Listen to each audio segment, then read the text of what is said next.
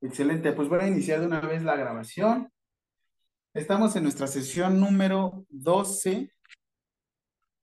Si no tengo mal el dato. Sí, sesión número 12. Este mes ya nos vimos dos veces. Así es que estoy completamente emocionado de verlos. Este, por favor, revisen que no tengan problemas de conexión. Que nos, estemos, que nos estemos escuchando bien. Eh, voy a iniciar tomando asistencia. Entiendo que hubo unas cuestiones administrativas, creo que ya están todos al full.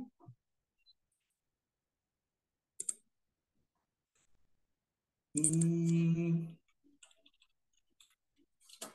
grupo 9A en la lista de asistencia. Sí, esta lista lo que hago es llevar todas las veces que han ingresado conmigo, Así es que fue el 11 de marzo, nos vimos hace 14 días. Por no tener tema de estarnos viendo cada 15 días. Que tengo temas para los licenciados en enfermería para aventar. Así es que yo creo que nos serviría muchísimo. Bueno, si ustedes me quieren estar viendo cada 15 días. Entonces, Alba Aguilar Luzma, Hola, maestro. Buenas tardes. Buenas tardes a todos. ¿Cómo has estado, Luzma? ¿Qué tal todo? Bien, bien, bien, maestro. Aquí ya. clase. La segunda del mes, sí. Sí, sí, sí, pero bien, bien, contenta. Está bien, Luzma, bienvenida. Gracias, maestro. Cabrera Rosa Sergio. No se ha conectado. Ah, Carlos García Roberto, él tiene como 20 mil faltas. Ah, Contreras Castro Talita. Presente, profe. Ya me llegó tu mensaje, no te preocupes, ¿vale? Ok, gracias. Vale, Corral Nengua. Ah, perdón, ¿y cómo has estado, Talita? Discúlpame, yo contándote bien Bien, profe. Excelente. ¿Todo tranquilito? Sí, todo bien. Bien, de maravilla, bienvenida. Gracias.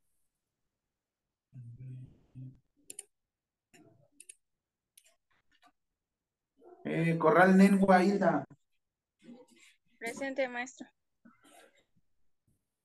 ¿Cómo estás, Hilda? ¿Qué tal? Bien, bien, gracias. Excelente, bienvenida. Gracias. Escobar Quintana Laura.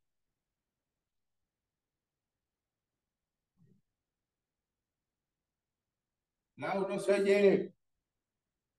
No tienes audio.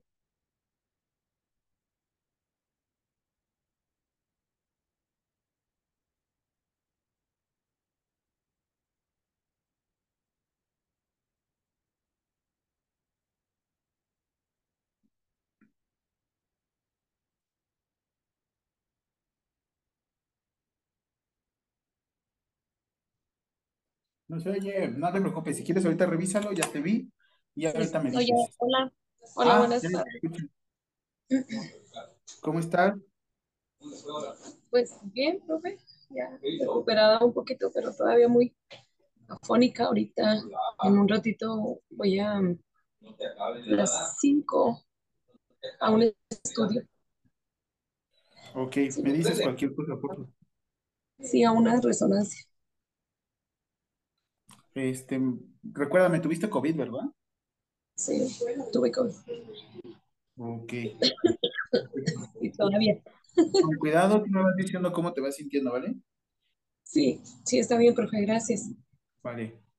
Bienvenida. Gracias, profe. Galván Arciga María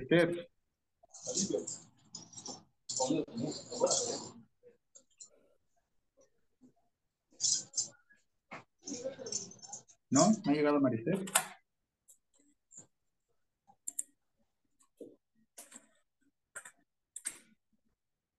A ver, Areli que se conecta cuando quiere y que nos hace el ruido que hace, pero no está.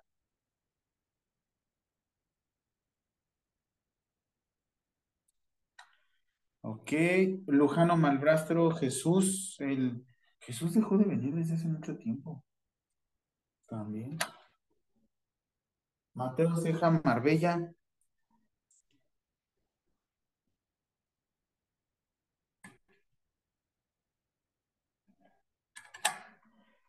Navarro Villavicencio Edgar, a ver si Edgar está. Dijo que ahorita se conectaba, ¿no? Lo escribió.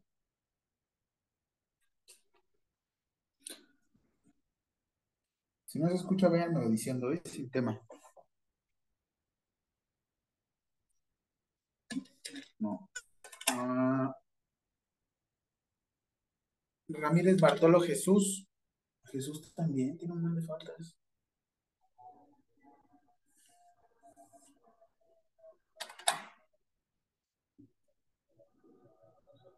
Mm, Ramírez Garibay Mili.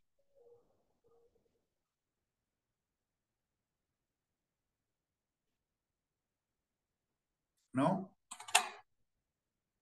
Ruiz, Ruiz Vera Inti. Tampoco. Villalobos Ortiz María Antonieta. Presente, profe. ¿Cómo estás? ¿Qué tal todo? Muy bien, profe. Estoy ahorita aquí trabajando. Acabo de salir de, del hoyo de allá de la mina y ahorita a las cinco y media tengo que checar a todo lo- el personal antes de trabajar los signos. Por si ¿Y me salgo a las cinco y media. ¿Mande? ahí tienes internet? Este, sí hay internet ahorita aquí, profe. Este, de repente se corta, está agarrando poquito aquí en la oficina. Pero ya si me voy un poquito más para allá, se me, se me cae la señal. Órale. ¿A cuánta Así profundidad estás o ahorita estás afuera? Ahorita andábamos a 2500 sobre el nivel. Ahorita. Sí, aquí acabamos de salir. Ajá. Traigo dolor de No. cabeza. Oye, sí, oxigenación, afecta. Sí, tenemos aparatos especiales y no- ahorita no me hubiera reconocido si entro poquito antes ¿Por qué? ¿Por la voz o por el, por el equipo así todo. Desde casco. Exactamente. Con su casco, con sus guantes, con su autorrescatador, con todo. Autorrescatador. ¿Cómo es un autorrescatador? Perdón. Es un aparatito de que si bajamos a la mina y no hay, empieza a hacer concentraciones de CO2, tenemos que rápido aplicarlo para que no nos vaya a afectar. Órale, súper bien. Está bien, María. Antonieta, por cualquier cosa me estás diciendo, ¿no? ¿Nos lo escribes? Sí, profe, este, no me, de, puedo estar así como que a las cinco y media aquí entran los trabajadores y tengo que checarlos, porque es el, el consultorio que me, que me tiene Perfecto. ya. Pues ya nada más igual te vas como conectando con nosotros, Entonces, ¿vale? sí, sí, ahí ya en cuanto termine para la privacidad de ellos mismos, ya me vuelvo a conectar. perfecto. Vale. Ok, muy bien, profe, gracias.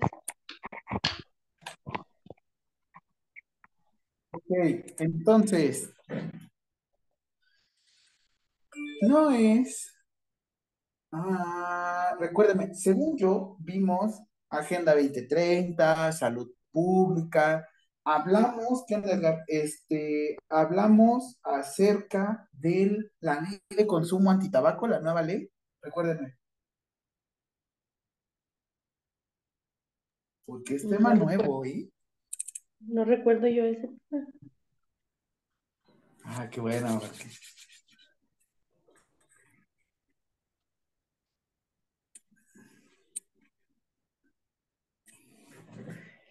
Ok, no es por presumir, no, nuevamente, no es por ser ególatra, no es por ponerme tantas flores. Bueno, sí, sí, me pongo muchas flores, pero les quiero compartir algo. Nosotros como enfermeros, como licenciados en enfermería, como enfermeros se los digo por qué. NOM 019 SSA 3 2013. ¿Qué nos dice que somos los enfermeros? Según la definición de la NOM 019 SSA 3 2013. Profe, no se haga nomero, ya lo sé. Ya lo sé. No soy nomero. Sin embargo, recuerden que esta norma oficial mexicana dice que todos los enfermeros son aquellos que tienen una formación profesional. Conmigo les vengo a cambiar el chip. Los vengo a motivar para que sepan que el enfermero se hace parte de la atención primaria. Por eso les di salud pública la, la clase pasada. Ustedes lo que busco es que tengan mayor independencia a nivel profesional. Entiendo, normalmente estamos acostumbrados a estar en el sector asistencial. ¿Cuál es la forma más asistencial que podemos estar? Hospital. Hospital, hospital, hospital, hospital. Y esa es la forma más asistencial del mundo que podemos estar.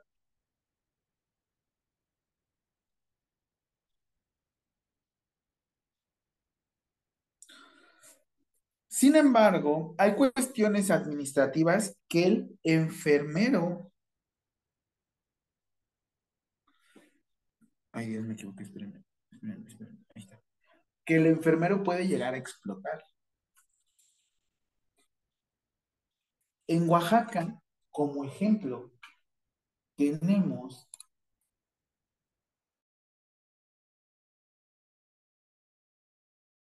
a nuestra secretaria de salud.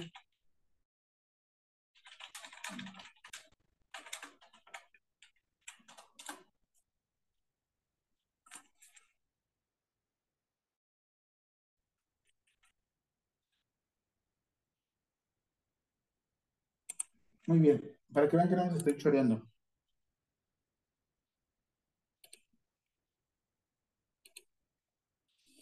Me metí a la estructura orgánica.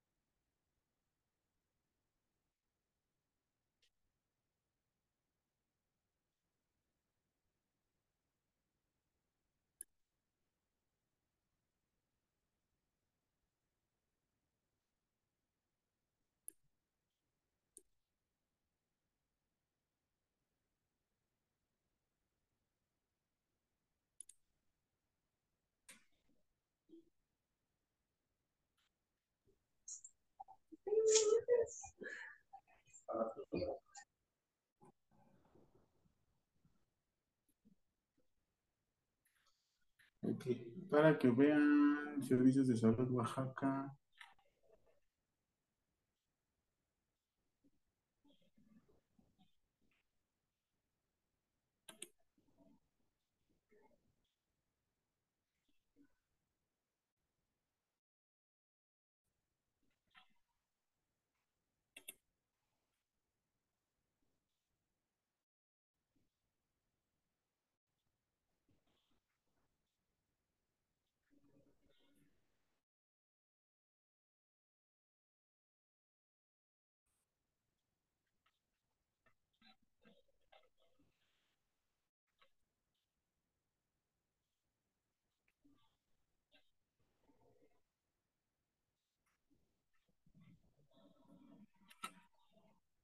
Pues estuvo muy sanado. Donato. Casas Escamilla.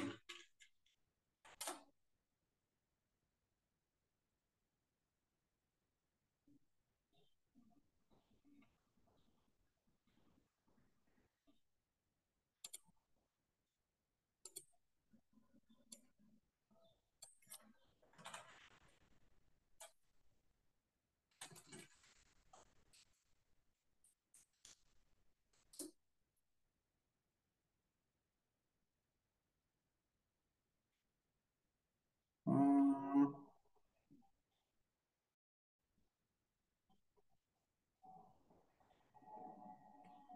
Bueno, ahorita se los busco otra vez.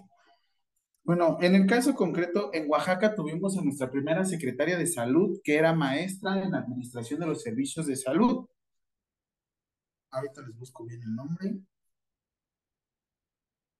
Pero esto significa un cambio para la enfermería, porque ya no estamos siendo tomados en cuenta como el, el, el achichincle, el medicón, el segundo médico. ya estamos siendo considerados como otro eslabón o estamos siendo parte del área del profesionales de, perdón, ya estamos siendo considerados de una forma, pues a mí me gusta decirlo, transdisciplinaria.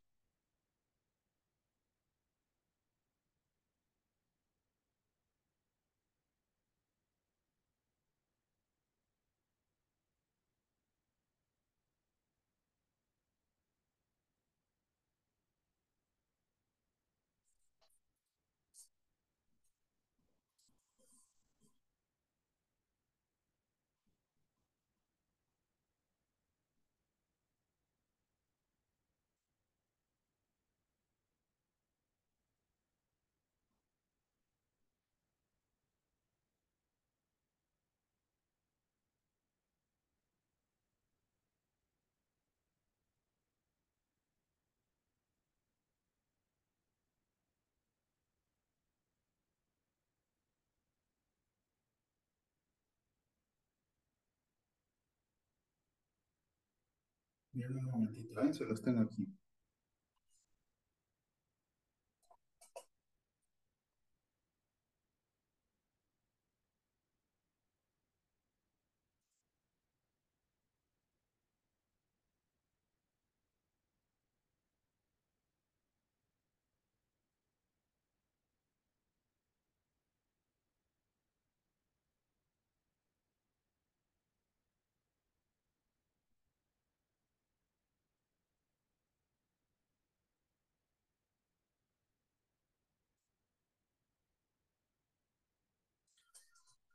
Muchos de aquí que ustedes están en, el área administrativa del Instituto Mexicano también de, Seguro Social, también nos hemos dado cuenta que encargados de distrito por parte del Seguro Social también ya han brincado a personal de enfermería. Y esto también, nuevamente, nos llama mucho la atención. Yo les quiero hablar de un documento que nos impacta muchísimo.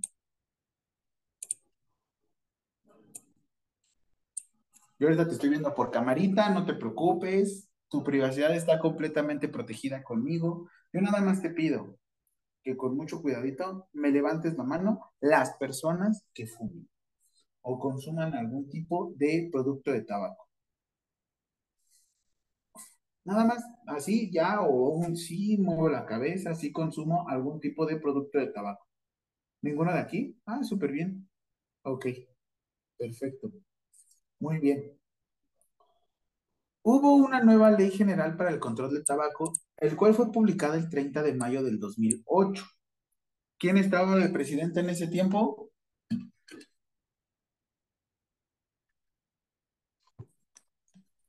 Felipe Calderón. Excelente. Le decimos de una forma despectiva, ¿no? Le decimos felipistos. No sé por qué dicen, según que en su gobierno está, este, Aristegui dice que según consumía mucho alcohol y que a veces llegaba completamente ebrio.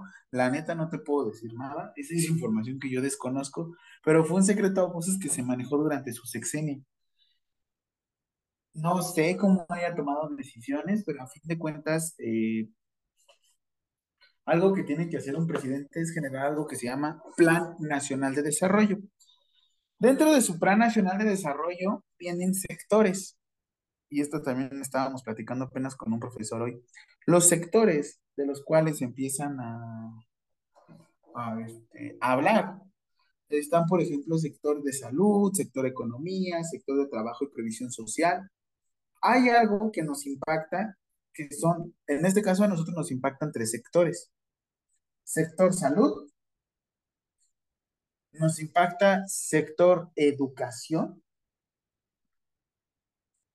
y nos impacta sector trabajo. Sector salud, obviamente nosotros es nuestro negocio, ¿no? Para allá vamos, vamos a estar trabajando ahí. En hospitales, en clínicas, en nuestro consultorio, todo lo que tenga que ver, todo lo que tenga que ver con cuestión salud, ¿no? Ok, ahora. Siguiente. Eh, cuestión educación. ¿Por qué están aquí ustedes? Ustedes buscan el reconocimiento. Esto ya lo he repetido hasta el hartazgo y no me voy a... Ahora sí que yo no me voy a hartar. Ustedes sí, pero yo no. Esto lo he repetido y ustedes están aquí porque buscan el reconocimiento del área de enfermería como una licenciatura. Es para que exista profesionalmente hablando un reconocimiento y podamos seguir ejerciendo esta profesión. Porque nosotros somos profesionistas y ahí de ustedes si son profesionales. Son profesionistas y bueno. La última reforma del 17 de febrero del 2022, que en constitución, ¿qué es lo que, o bueno, en una ley, si yo les digo una reforma, ¿qué quiere decir? Una que se reformó. Y eso no es nada más para los licenciados en Derecho, es algo que ustedes deben de saber como profesionales. Se reformó. ¿Qué quiere decir que se reformó? ¿Que cambió? Actualizó. Ah, ok. Muchas gracias, Luzma. Efectivamente, que se actualizó. Aquí de hecho dice, última reforma aplicada y publicada. De hecho, vamos a manejar el día de hoy. Sí, el día de hoy va a ser muy pesado porque vamos a ver la ley general de salud. Los 422 artículos que maneja los vamos a ver hoy. No. Pero vamos, les voy a dar un resumen de cómo se trabaja con la ley general de salud.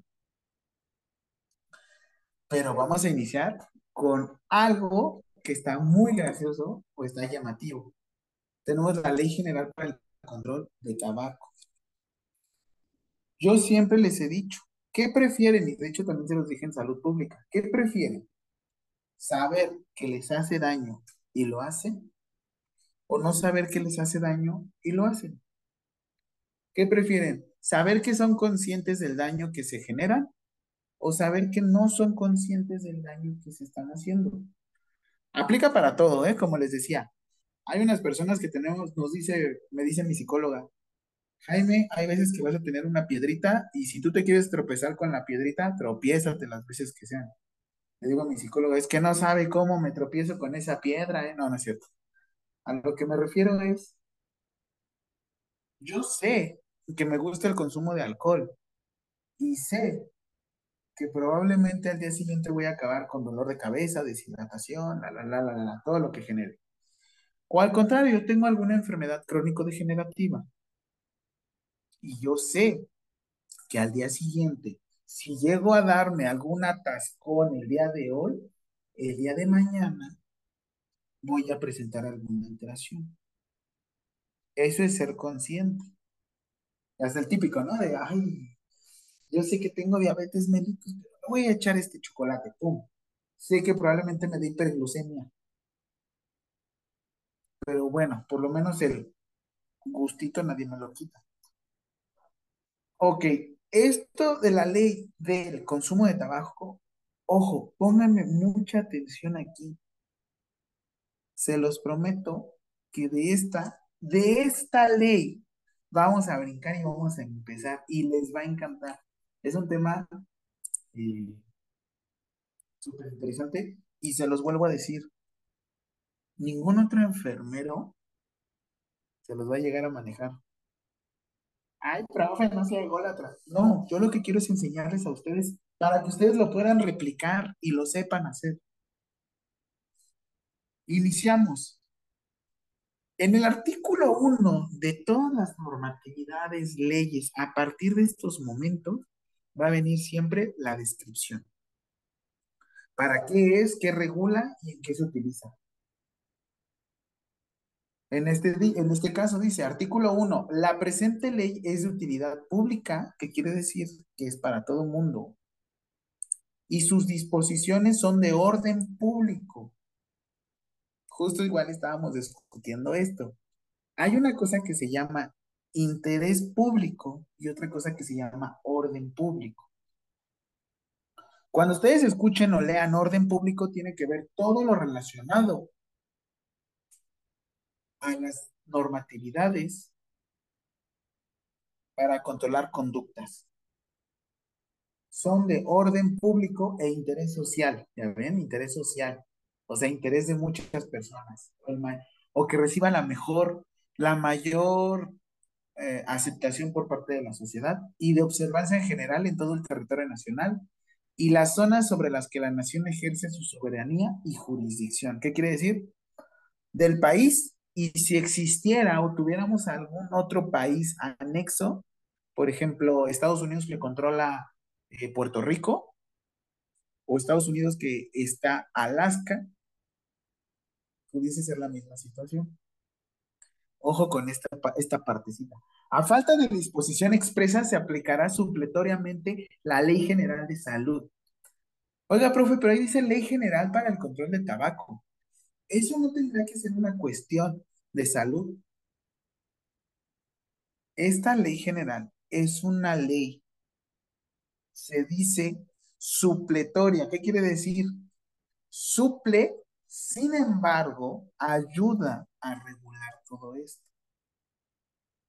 ¿Por qué inicio con, aquí con esta ley de control del tabaco? Porque ahorita nos vamos a ir a la ley general de salud que es más grande, pero bueno, la presente ley se aplicará de las siguientes maneras. ¿Qué busca? Control sanitario de los productos de tabaco, así como su importación y protección contra la exposición del humo del tabaco. ¿Cómo se puede consumir el tabaco? Lo más común. ¿A través de qué? Cigarro. Cigarro. cigarrillos. Talita, ¿qué otra forma? Mm. Los puros. El cigarro, a fin de cuentas, lo fumas. ¿Qué otra forma? Mm. antepasados, ¿cómo lo consumían? Masticado. Masticado. Ahorita no es un cigarro, pero ¿qué hacen los, los jóvenes? Traen el vapor. Me da mucha risa porque aquí les dicen, esto si es de interés y de interés común. Y se llaman los vapeadores o los vapes. O mi profesor de, o no es cierto, el encargado de protección civil de la universidad donde trabajo dice los vapes. Digo, sí, porque a fin de cuentas es vapor con sabor a alguna sustancia. Ya no quiero entrar en controversias, pero hay unos que tienen CBD, que es cannabidiol, THC, que es tetrahidrocannabidiol, que son este, aislados o derivados de qué? ¿De qué planta vienen? ¿Alcaloides de qué? Es de salud pública, ¿eh? Ustedes se lo deben saber. El CBD y el THC. Googleenlo, a mí sin tema. Tetrahidrocannabidiol, cannabis, ¿le suena algo? CBD, THC. ¿Qué le suena? Marihuana. Eso, a Calita, muy bien. Ahora, ¿qué pasó, profe? Ah. Efectivamente, Todavía no puedo hablar de la marihuana porque todavía no, estamos 20. Es el, el lunes. Según yo está en cámara baja, están discutiendo el consumo recreativo de la marihuana. Lo digo porque esto también nos impacta muchísimo. ¿Por qué? Porque se supone que en México no tenemos monopolios, pero vamos a presentar algo que se llama monopsomio monopsomio.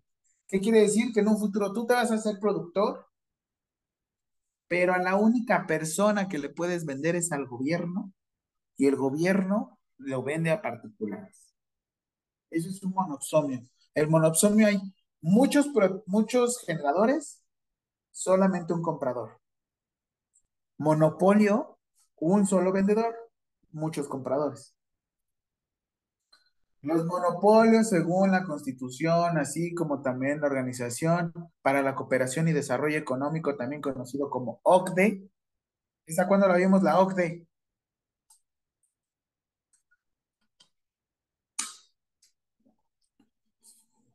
La vimos la clase pasada. ¿Cuándo la vimos?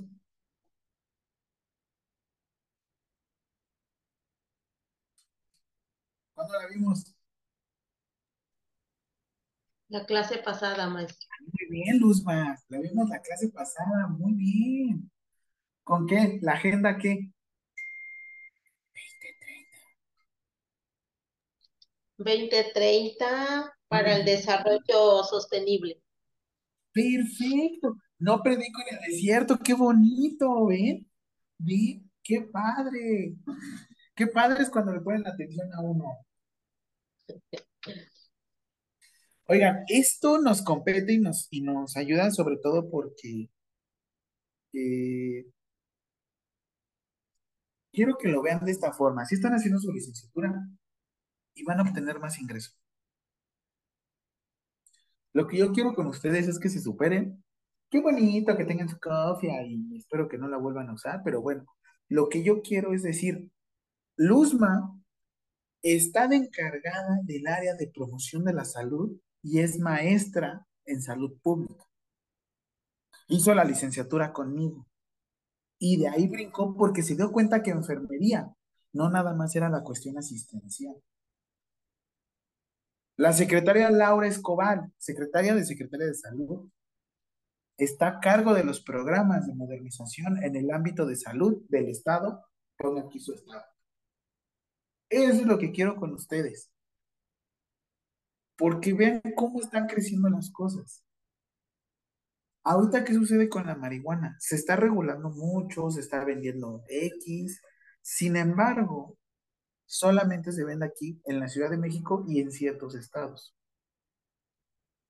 De aquí de la Ley General de Salud ya vamos a seguir brincando más sectores que la verdad es que les va a ir gustando. Si yo fuera nomero, les diría la norma oficial mexicana y vámonos, de ahí nos vamos para, para arriba pero así no es como se leen las cosas. Las cosas no se leen de aquí para arriba. Es más, en una empresa, si tú quieres cambiar las cosas de aquí abajo a arriba, te va a costar muchísimo. Las cosas se cambian desde alta dirección. Y para alta dirección necesitan baños de pueblo. Ya cuando vengan en sus Ferraris, por lo menos bajen a comprarse unos taquitos. Digan, estudian para que digan, les lleguen sus tacos y les llegan, la licenciada me pidió estos tacos. El licenciado. No nada más digan el enfermero. Ok, ahora sí, regresando a la Ley General de Consumo de Tabaco, les voy a ser sincero. Lo que se busca con esta ley es que la gente no esté expuesta al humo de tabaco, yo sé, ustedes desde su estado felices, pero aquí en la Ciudad de México, por lo menos cada tres meses tenemos contingencia ambiental. Y tenemos algo que se llama aquí IMECAS, Índice Metropolitano de Calidad del Aire. Según la Agenda 2030 que vimos la clase pasada, la cuestión de medio ambiente nos impacta a enfermería?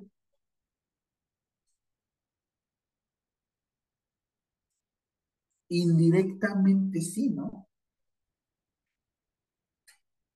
Y de hecho apenas la Organización Mundial de la Salud nos dijo que íbamos de maravilla antes del 2019, íbamos de maravilla con el control y generación de desperdicio.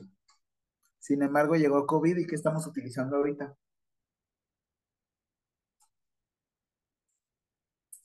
Fueron tres años. 17 de marzo se decreta como pandemia COVID-19. Y el doctor Teheran, o sea, nuestro director de la Organización Mundial de la Salud, lo alertó.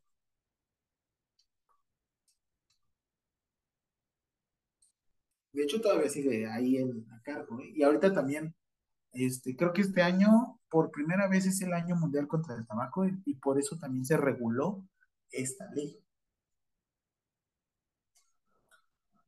¿Qué sucede con esta ley? Vuelve a mencionar aquí la Ley General de Salud. La Ley General de Salud es tan amplia que tiene unas lagunas increíbles. Ay, perdón, perdón, son lagunas. Tiene unas lagunas del tamaño del mundo. Y gracias a eso, el licenciado en enfermería actualmente puede prescribir medicamentos. Pero como le dijo el tío Ben Parker a Peter Parker antes de fallecer, a great power comes with a great responsibility. Un gran poder conlleva una gran termínenla, termínenla, termínenla, termínenla. Una gran qué? Responsabilidad. Responsabilidad. De maravilla. Un gran poder que lleva una gran responsabilidad. ¿Quieren que les digan las leaks? Los leaks. Demuéstrenlo. Estudien. Léanlo. Létrense. No es que se llenen de letras, es que lean mucho. Y todo nos impacta. Como les decía en la clase pasada, llegaron a Nuevo León, esta productora de vehículos, y les mostré mi precontrato. Les mostré mi precontrato porque de eso se trata. Yo quiero que sepan que se pueden superar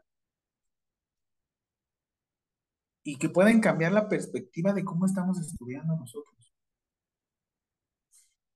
Pero bueno, me freno tantitito para que sigamos. Vuelve a mencionarse aquí la Ley General de Salud. Es tan amplia que aquí tenemos una cuestión que dejaron fuera el consumo de ciertas drogas. Lo que pasa es que ahorita lo vamos a ver en Ley General de Salud. Hablamos de drogas, pero en general. Mi pregunta. Ustedes al café, a la cafeína, ¿le dirían que es una droga? Voy a decir una definición y piénsenlo, ¿va? Según la Organización Mundial de la Salud, toda sustancia que altere la química del cerebro humano de manera natural o artificial será conocido como droga. ¿Ok? Ahora, mi pregunta.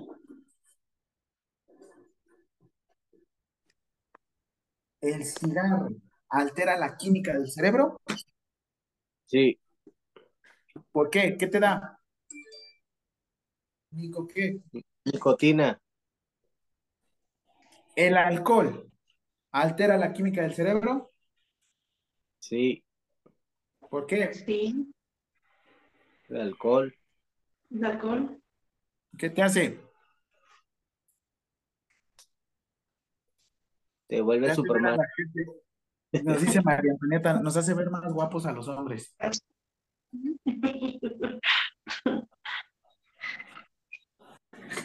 Efectivamente, nos estamos intoxicando para poder sentir diferente. El café altera la química del cerebro. Sí. Sí, El amor altera la química del cerebro. También.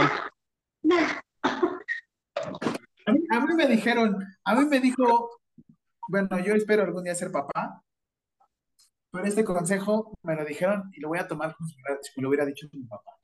A mí me dijeron, hijo, nunca tomes decisiones en tres estados. Guerrero, Colima, no, no es cierto. Tres estados. Enojado, alcoholizado y enamorado. Y hasta están, están todos así de, ay, sí, ¿por qué no lo supe antes? Pero bueno, ok. Pregunta. si yo fumo un cigarro, a diferencia del alcohol, que son los primeros ejemplos, ojo, yo no les voy a hablar de drogas duras ni drogas suaves. Para mí solo existen legales e ilegales. Porque a cada uno, dependiendo de su química del cerebro, le pega diferente. Voy a ocupar esa, esa palabra de le pega diferente. Perdón que lo busque así de esa forma, pero a ver. Si tú te formas un cigarrito, ¿te estimulas? Sí, ¿no? Normalmente hasta nos duele la cabeza. Les digo, yo como exfumador. Ahorita puro ayuno. A diferencia de que ustedes se tomaran una cubita. La cubita les puede dar un poquito de euforia, pero normalmente, ¿qué les hace la cubita? Los deprime, ¿no? O sea, depresión me refiero a disminuye la actividad del cerebro, la letarga, la, la reduce, hace que sea un poquito más lento. Si yo te digo droga, porque esto también es un error muy común que se comete, es que se metió a la droga, sí. Pero no es lo mismo el consumo de ciertas drogas estimulantes a ciertas drogas relajantes. Tenemos un problema actualmente que no es con el consumo ni de cocaína, ni de marihuana, es de otra sustancia que se utiliza como anestésico. ¿Cuál es? El tanilo. ¿Qué grupo pertenece el fentanilo según el artículo 226 de farmacología.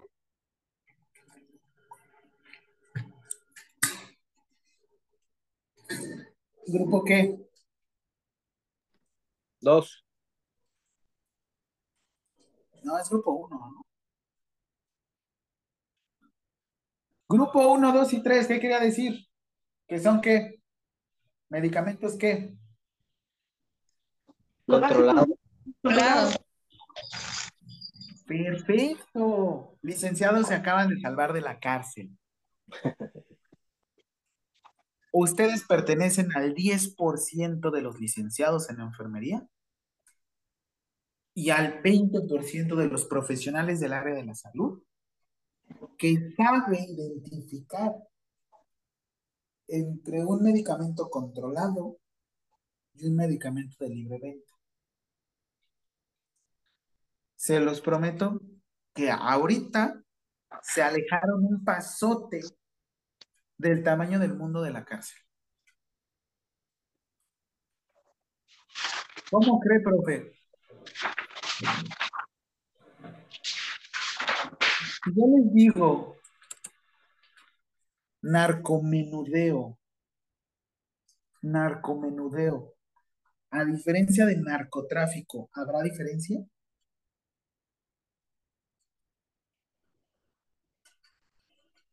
Menudeo. Si yo te vendo a ti, Ismael, unas galletas, ¿es menudeo o mayoreo? Menudeo, ¿no? Si yo te vendo una caja de galletas, ¿será mayoreo o menudeo? Mayoreo, ¿no? Una prox, nos damos una idea.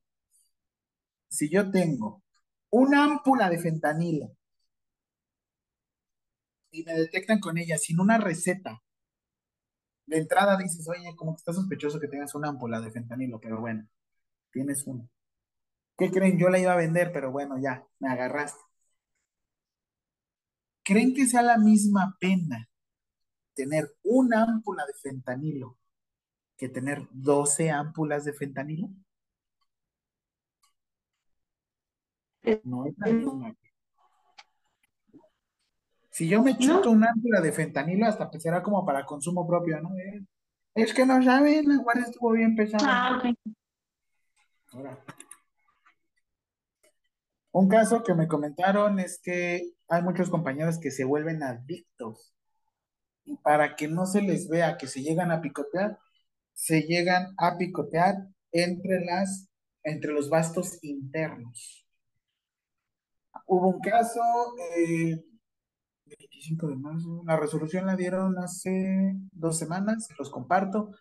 Un instituto al sur de la Ciudad de México eh, detectaron a una compañera, una colega que falleció por consumo de fentanilo.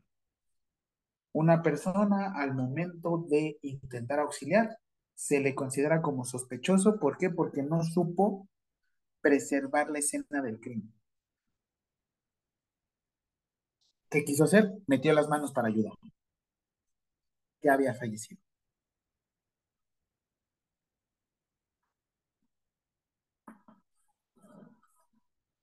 Ahora, regreso y vengo ya, ya voy a terminar porque ahora sí ya nos vamos a ir a la Ley General de Salud, porque les digo, sí está amplia. Termino. Nos vamos a la ley del consumo de tabaco. Y en esta ley lo que se busca es orientación, educación, prevención, producción, distribución, comercialización, importación, consumo, publicidad, promoción, patrocinio, muestreo, verificación y en su caso la aplicación de medidas de seguridad y sanciones establecidos bajo esta ley. Voy a brincar, voy a brincar, finalidades.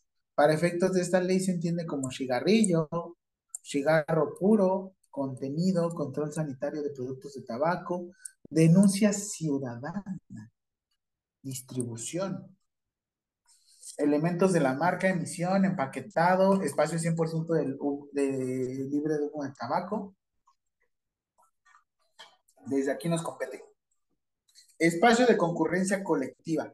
Todo espacio destinado al acceso público para el desarrollo de actividades deportivas, artísticas, culturales, entrenamiento, tanto en el ámbito público como privado.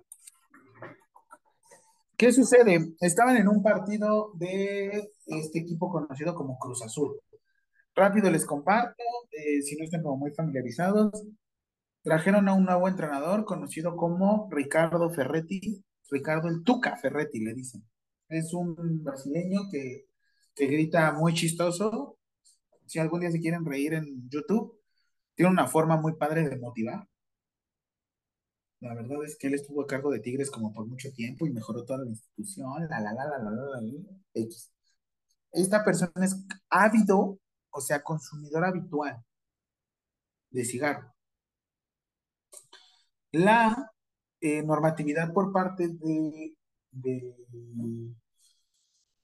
del fútbol dice que no pueden consumir cigarros dentro de la cancha ni tampoco en el área de, de los entrenadores y todo esto. ¿Por qué fue muy sonado? Porque entró en vigor esta ley de consumo de tabaco. De hecho, por eso si ustedes van a cualquier tienda de autoservicio, están completamente clausurados. Todos, todos, todos los, este, la promoción del consumo de tabaco. Oigan, si sienten que se están durmiendo, sin tema, levántense, respiren, Porque el calor está tremendo acá ¿eh? también. Aquí se define, mi pregunta es, ¿qué cree que tenga más poder? ¿Una ley general de consumo de tabaco? ¿O el reglamento de fútbol?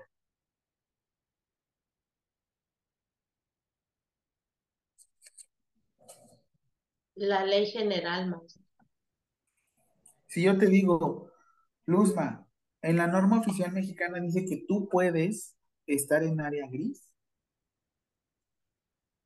eh, con cubreboca y equipo de protección personal.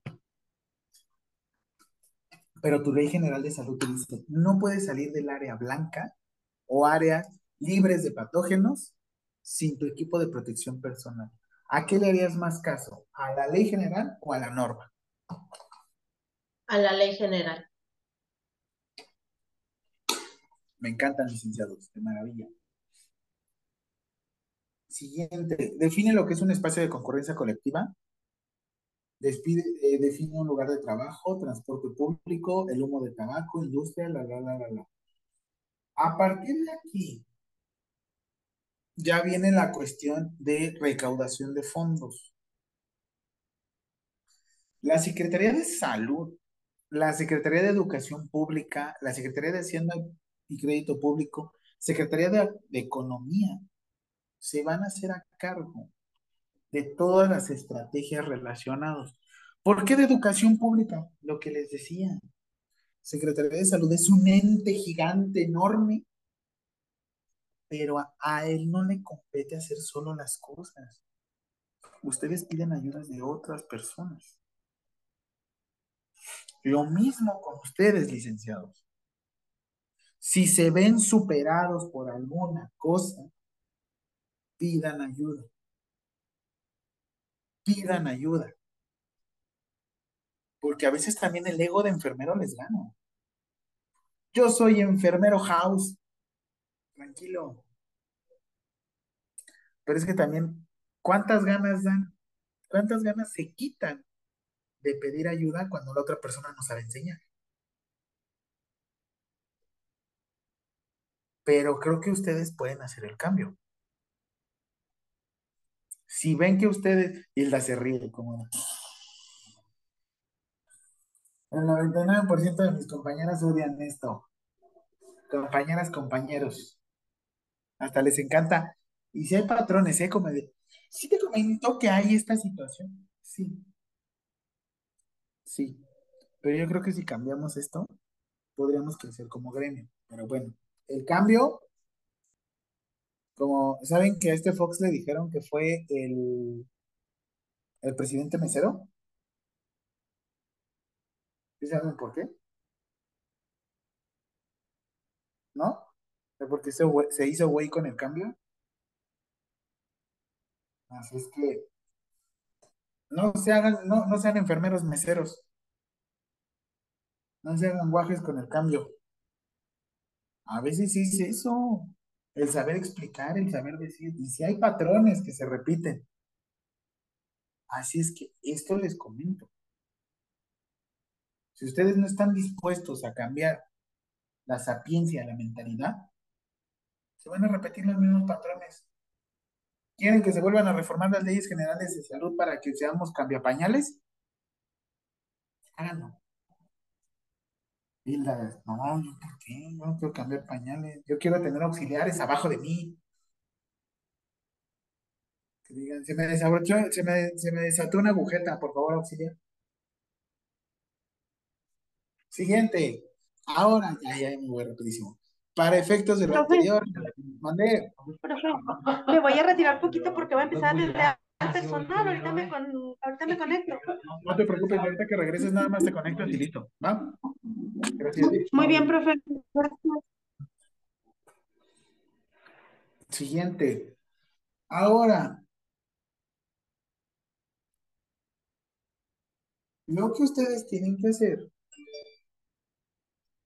es todo establecimiento que produzca, fabrique o importe productos de tabaco requiere una licencia sanitaria. Pregunta. Creo que esto no lo hemos visto. Vimos farmacología, pero no les enseñó la licencia sanitaria.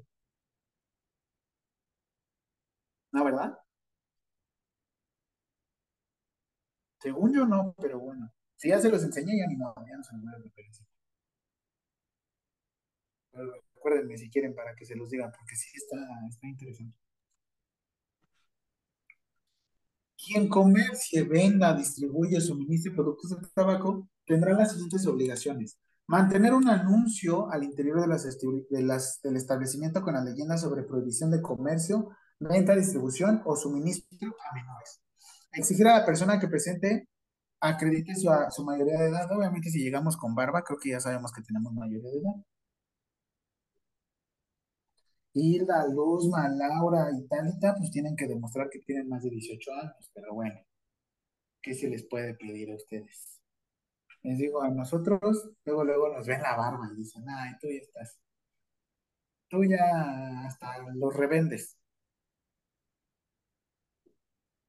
Siguiente, nos pide que vengan pictogramas actualizados, los famosos triangulitos, los famosos hexágonos. Se prohíbe comerciar, vender, distribuir o suministrar cigarrillos por unidad en empaques que contengan menos de 14 o más de 25 unidades. Colocar cigarrillos en sitios que permitan al consumidor tomarlos directamente. La venta individual. No, neta. Comerciar y vender cualquier producto a través de máquinas o distribuidores automáticos. Por eso los quitaron ya de, de los aviones. Ahorita que fui de viaje rápido a extranjera, este, también ya los quitaron de allá. Comerciar o vender por teléfono, correo, internet o cualquier otro medio de comunicación. Distribuir gratuitamente productos de tabaco con o fines de promoción. Comerciar y vender. Ok, empaquetado, etiquetado, este no me interesa mucho. lo que me interesaba es esta cuestión de queda prohibido realizar toda forma de publicidad, promoción, patrocinio de los productos elaborados con tabaco en forma directa o indirecta a través de cualquier medio de difusión o comunicación que pretenda posicionar los elementos de la marca de estos que fomenten la compra, el consumo o preferencia por parte de la población. ¿Y esto cuándo se reformó? 17 de febrero del 2022. Y apenas un año después se aplicó.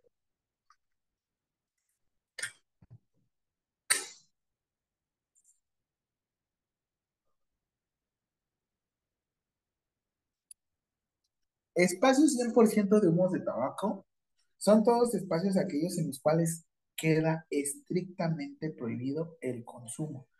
Normalmente son hospitales, escuelas, este, centros deportivos, la la la la la la la la la la la. Ahora, ya terminando la reflexión, antes de irnos ya a la Ley General de Salud, pregunta, licenciados, la prohibición, la prohibición, ¿es la solución?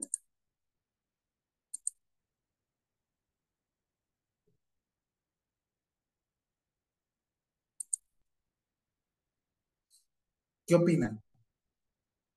¿Prohibición es la solución?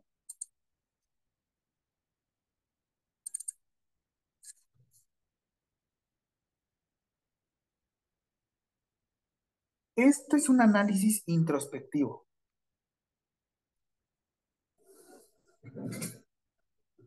Si yo se los prohíbo, ¿no les dan más ganas de hacerlo? Ay, Laura. Ella.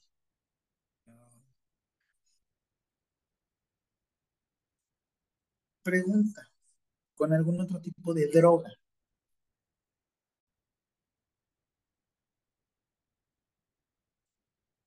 Si yo la prohíbo, ¿incentivo su consumo?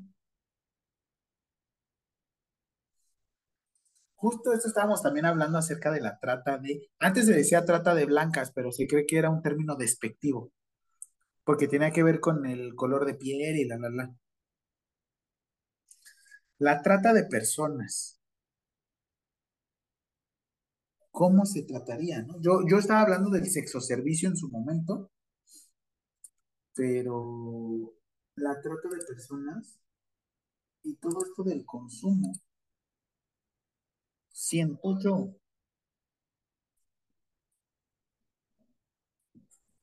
que se trabajaría mejor concientizando a la población. Es como ahorita les digo, si yo lo manejara como un tema tabú, les diría, como don Ramón, la, la calavera significa muerte. Y pues no. Realmente una persona puede ser consumidora de algún tipo de sustancia y ser funcional. Puede ser que aquí todos sean bien chupirules, pero cuando van a su trabajo, hasta Edgar le hace eso, como su uricata, algo que se levantó. ¿Qué pasó, profe? ¿Qué pasó? Una para llevar y una para ir tomando. Oye, pero solo vendemos supositorios. No, no importa. hasta el día de ahora. Imagínate. ¿Será la solución el prohibir? En este caso, ya el consumo de cigarro ya nos está rebasando, ¿no? Es muchísimo, muchísimo, muchísimo, muchísimo. Hasta cierto punto, no lo están prohibiendo, tú puedes consumirlo en casa. Yo nunca he visto una borrachera o alguien que haya perdido la conciencia por consumo de tabaco. He visto cefaleas, he visto deshidrataciones, he visto enemigo, a diferencia del alcohol.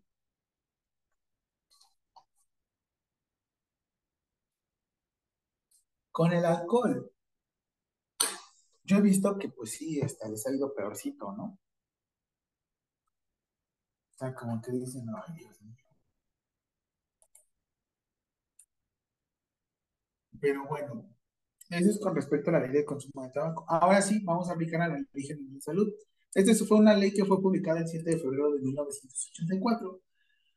Como dato, en 1984 estaba Miguel de la Madrid Hurtado. Eh, Miguel de la Madrid era un presidente el cual eh, se dedicó o hizo la nacionalización de la banca. Nos quedamos con una multa muy fuerte.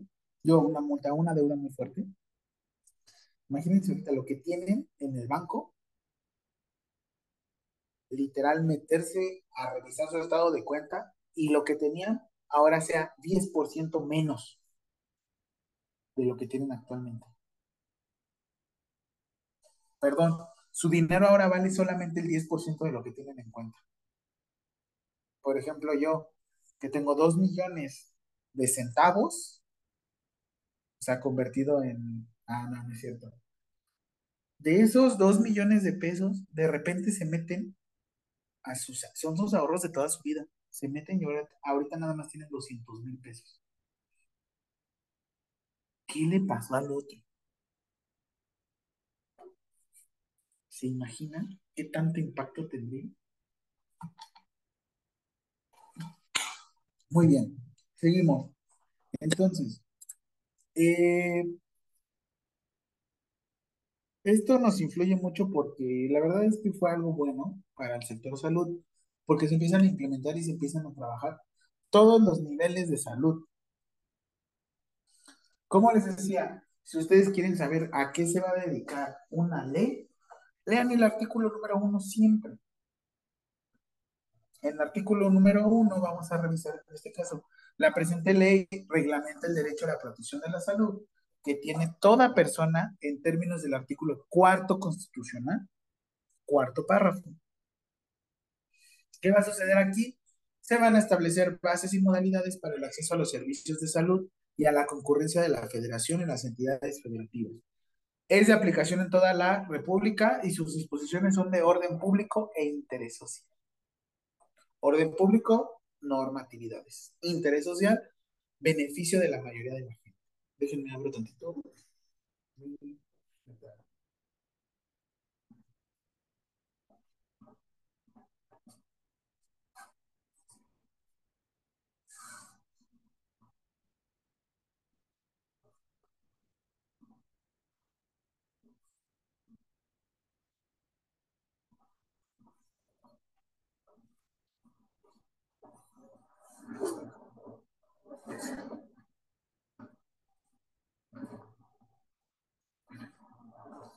Muy bien. Y esto lo vimos la clase pasada. Declaración de Almata, ¿cuándo se publicó?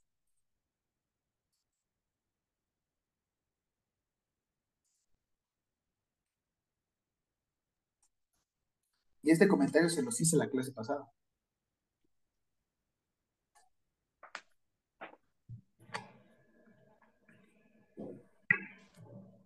Se publicó en 1978. 1978, la declaración de Almata. ¿En dónde? Ah. En la madre patria. ¿Cuál es la madre patria? Rusia. Eso. Muy bien, Talita. Que hasta fue Rocky, ¿no? A pelear allá contra Draco. Porque Draco había matado a Apolo Creed. Oigan, es un clásico. Es Rocky 4.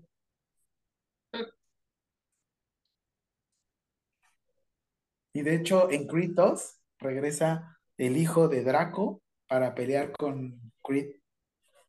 Te la recomiendo, ¿eh? Es Creed 2. La verdad es que Creed 1 tiene lo suyo. Creed 2, puff, el entrenamiento, oigan. Si quieren motivarse, vean ese, ¿eh? Si quieren hacer ejercicio, puff. Yo tomé ese de motivación, ¿eh? En serio, se los prometo. Sigamos. Definición de salud de la Declaración de Alma-Ata. Definición de salud por parte de la Declaración de Alma-Ata.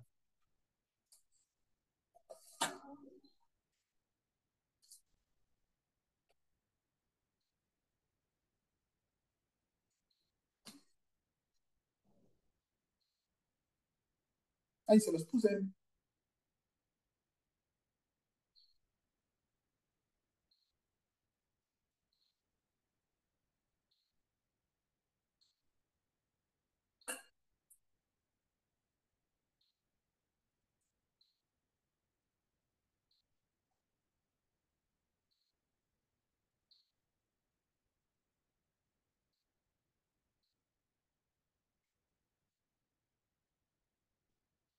¿Qué dice?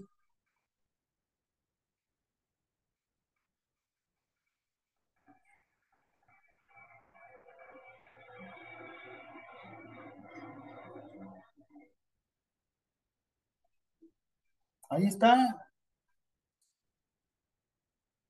¿Se entiende por salud?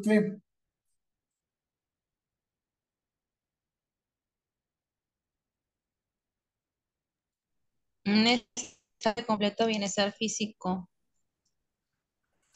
Mental, ¿qué más? social, ¿Y qué más? Y no solamente qué. solamente la ausencia de afecciones o enfermedades. Perfecto. Repítame la fecha, 1900, digo 1700, 1978 a 2013. Y esto lo vimos la clase pasada. ¿Cuántos años pasaron?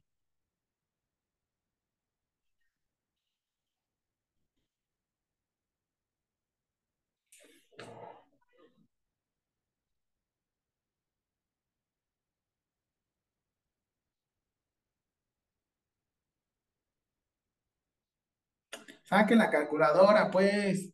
2013 menos 1978. ¿No son 35 años? Por eso soy enfermero, profe, para no hacer cálculos. Dosificación de dosis, licenciado. ¿Cuánto, Silda? ¿Cuánto, Silda? 41. ¿Cómo 41? Al 2013. No, es que ya 34. 34. No, 35. 35. A ver, 1970. y- A ver, a ver, todos.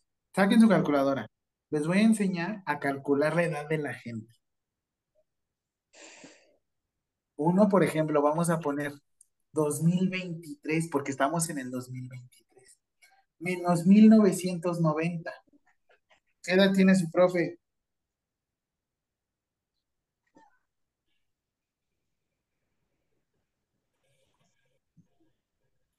32, 33. 33. Ahora, en el 2013, ¿qué edad tenía su profe? Van a poner 2013 menos 1990.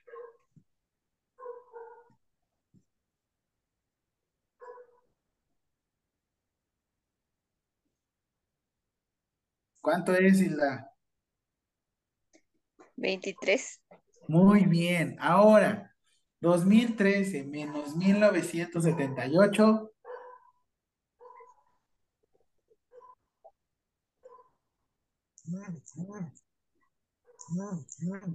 35. Muy bien. 35 años para que llegara la Ley General de Salud, oigan. 35 años. Háganme el, pongan aquí la palabra, expresión, lo que sea, favor. Siguiente, artículo 2 constitucional, constitucional, me estoy con la constitucional, con la Ley General de Salud, perdón.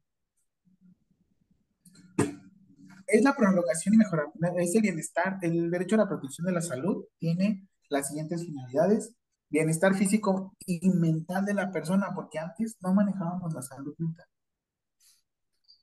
Para ejercer en él, contribuir al ejercicio pleno de capacidades. Pregunta, si en estos momentos yo me echara mis alcoholes, ¿tendría pleno uso de mis capacidades? Probablemente no, ¿verdad? Me estaban diciendo, ¿cómo saber cuando una persona es, mm, puede tomar decisiones por su cuenta?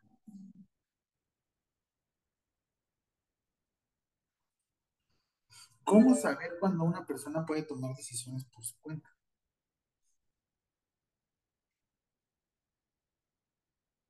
Si yo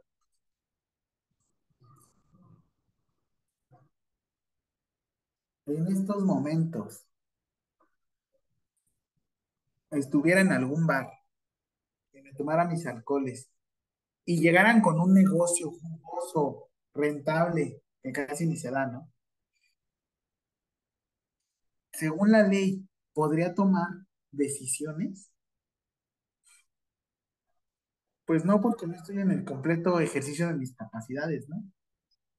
O sea, si yo firmara, me dirían, no, ¿qué crees? Que no estás en tu completo uso de facultades.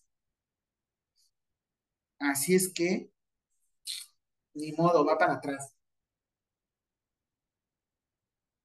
Obviamente ahorita les voy a explicar este tema. Hay algo, hay algo, un término que se llama juicio de interdicción. Juicio de interdicción. ¿Alguna vez lo han escuchado? Yo creo que sí. ¿No? Y ojo con esto, licenciado, porque sí, de aquí hay muchos fraudes.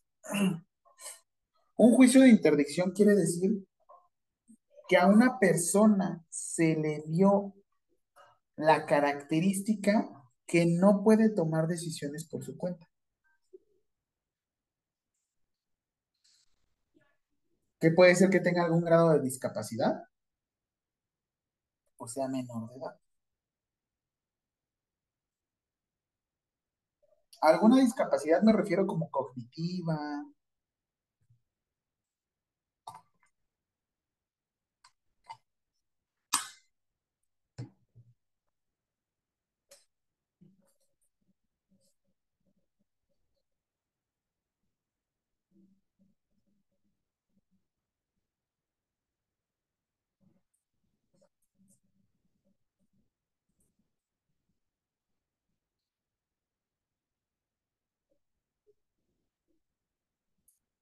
¿Qué sucede mucho con los adultos mayores?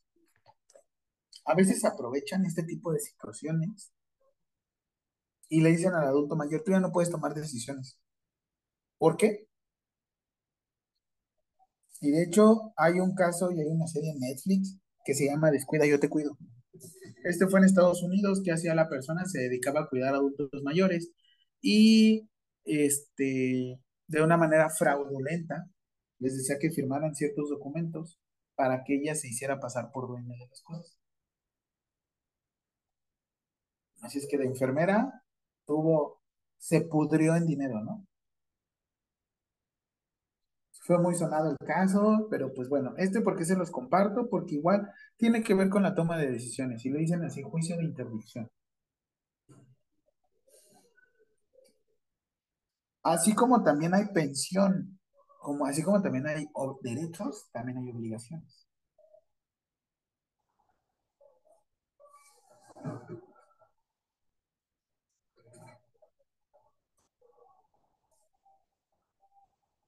Así es que en este sentido, seguimos.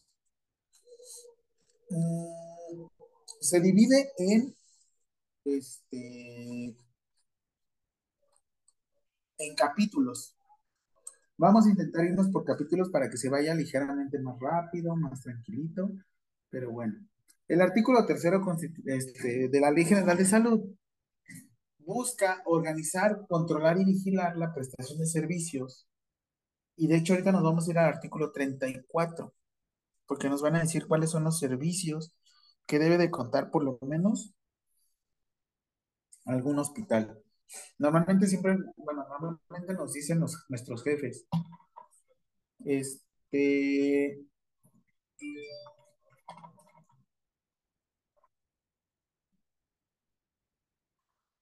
los servicios mínimos que, mínimo que debe de contar un hospital deben de ser los siguientes, ya que dicen, ¿no?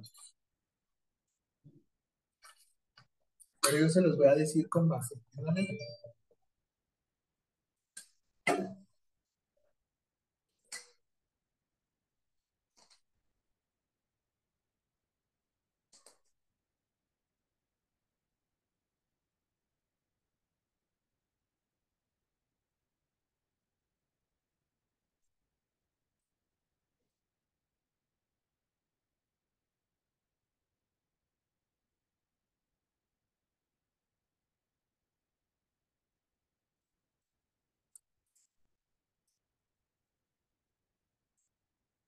Esto es para la reflexión que también estábamos viendo en el artículo.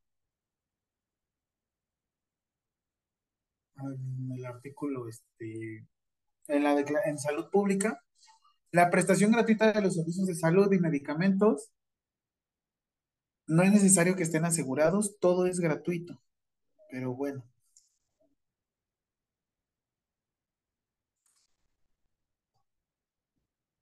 Igual, coordinación, evaluación y seguimiento, nos vamos al artículo 34. Siguiente, hay temas o hay este, programas que se tiene que dar atención sí o sí. Y pues bueno, desde aquí viene, por ejemplo, la atención materno-infantil, viene atención eh, bucodental, planificación familiar, salud mental, organización y eh, coordinación y vigilancia del ejercicio de actividades profesionales, que es donde nosotros ya nos impactan un poco más, promoción de la formación de recursos humanos, genoma humano, educación para la salud, prevención y control de enfermedades transmitibles, Programa Nacional de Prevención y Atención del Control de VIH, también está el programa o el, o el Programa Nacional de Control ante Cáncer, Asistencia Social, bien dice aquí Deadpool. El cáncer en inglés se dice the cancer. Es que esto me gusta mucho. El control sanitario de los establecimientos, el control sanitario de la publicidad, que fue lo que estábamos viendo ahorita con el cigarro, control sanitario de cadáveres, sanidad internacional. Sanidad internacional ahorita lo vamos a ver por la cuestión de... Mm, por la cuestión del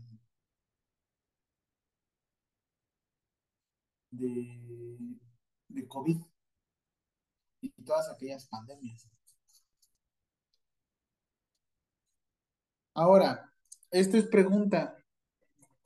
Autoridades sanitarias, ¿cuáles son? Presidente de la República, Consejo de Salubridad General y la Secretaría de Salud. Estas son autoridades sanitarias.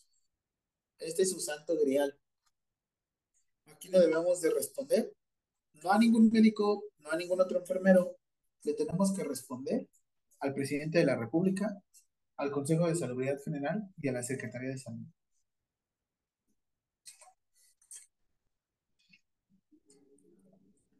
Y pues también a los gobiernos de las entidades federativas, así como también, aquí le decimos gobierno del Distrito Federal, pero se llama gobierno de la Ciudad de México.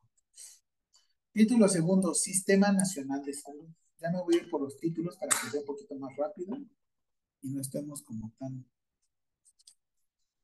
perdidos.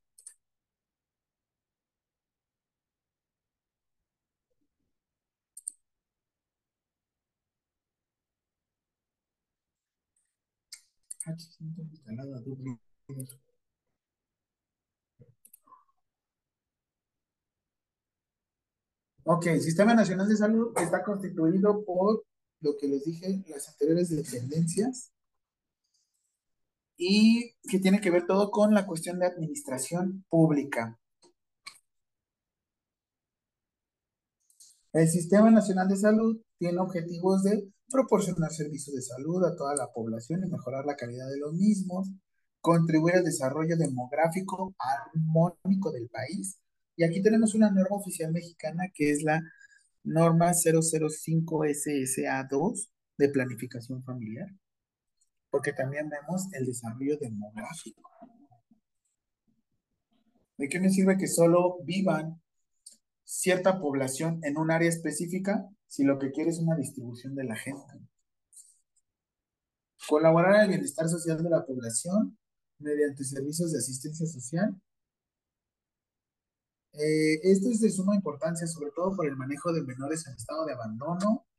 Aquí todavía dice ancianos, pero adultos mayores desamparados y personas con discapacidad también, conocido como, también conocido como población vulnerable, para fomentar su bienestar y buscar su incorporación. Por eso yo donde trabajo en el área de eh, inclusión, se busca una incorporación para que haya que billuyo, billeye, para que haya verdes, fondo, liquidez,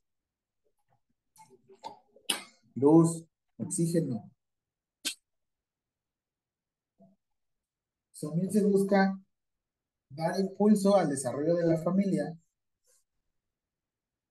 y de la comunidad, así como de la integración social y crecimiento físico y mental de las niñez, desarrollo de las familias, comunidades indígenas, apoyar el mejoramiento de las condiciones sanitarias, impulsar un sistema racional de administración y desarrollo de recursos humanos,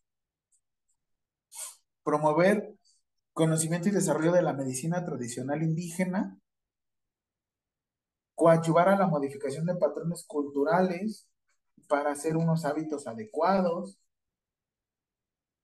Mm, aquí también va la cuestión de tecnología. Siguiente. La coordinación del Sistema Nacional de Salud está a cargo de la Secretaría de Salud. Pregunta, si ustedes están en una clínica privada es parte del Sistema Nacional de Salud.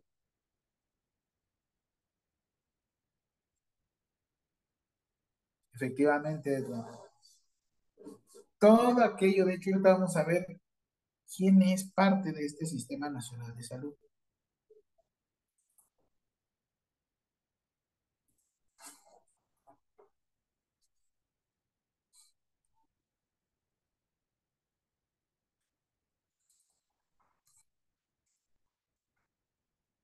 5.50 y ya se van a desayunar, regresamos 6.20, ¿vale? Ya cinco minutitos, cambiamos ese título y ya. Coordinar los programas de salud de las dependencias y así como la cuestión de administración pública. Ya todo esto es ahorita promover, coordinar, la, la, la. Ahorita se va a ir repitiendo, pero déjenme, voy a brincar otro título.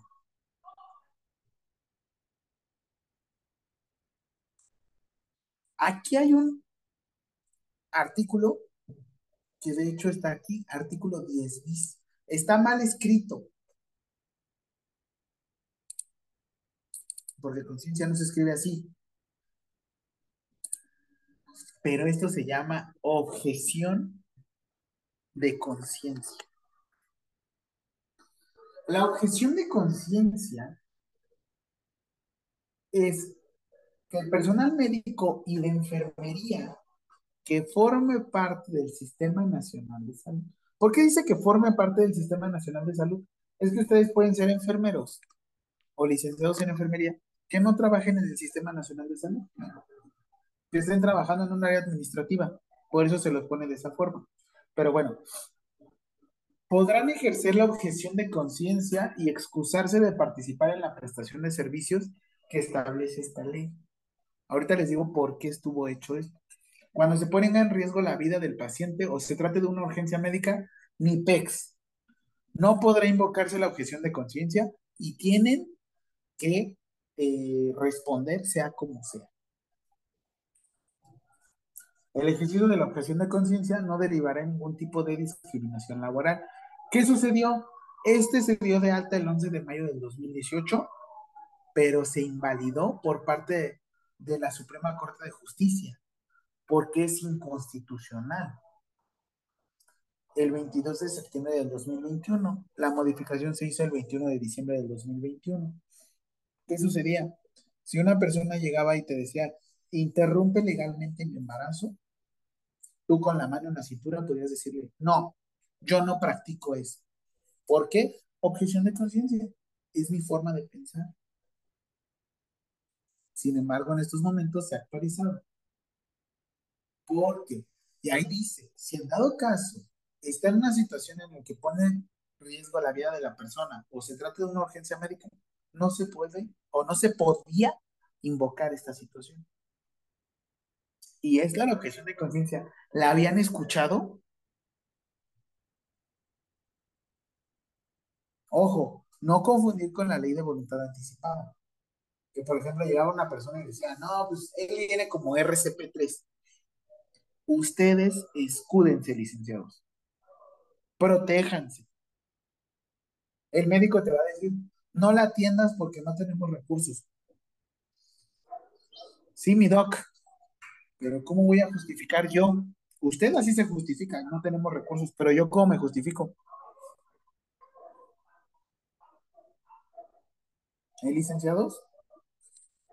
Y esto se quitó por lo mismo, está bien, con interrupción legal del embarazo, pero es un derecho, lo único que tienen que hacer ustedes es derivarlo a otra persona.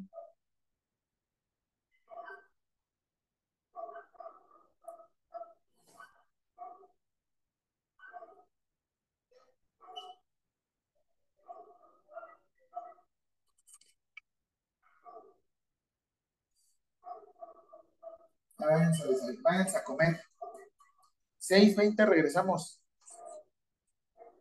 6.20, por favor, tomen cafecito, relájense. Voy a Profe. ¿Te da las 7? ¿Las 7? Sí, puedo entrar a las 7 para hacerme el estudio. No te preocupes, nada más ella, ¿eh? Ya los vi a todos. Gracias. Vayan rápido a comer, ahorita nos vemos. Ok, gracias, maestro. Voy a pausar la grabación. Eso. Entonces, vamos a continuar con este. Voy a compartirles todavía mi pantalla.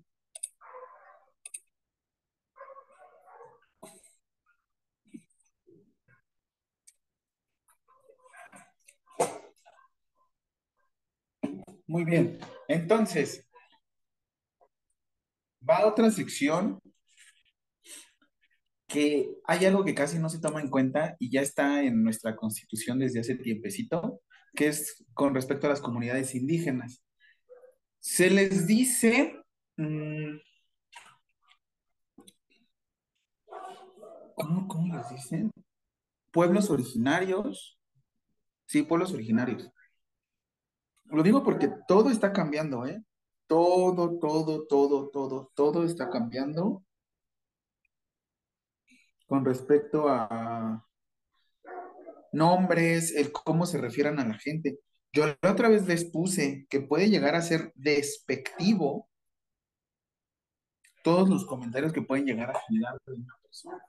Así es que vamos a intentar um, ocupar un poco de lenguaje inclusivo y no lo digo con el de todes y toda esa cosa, sino lo digo con respecto como a, a con respecto a mencionar las cosas como son, ¿vale? Entonces,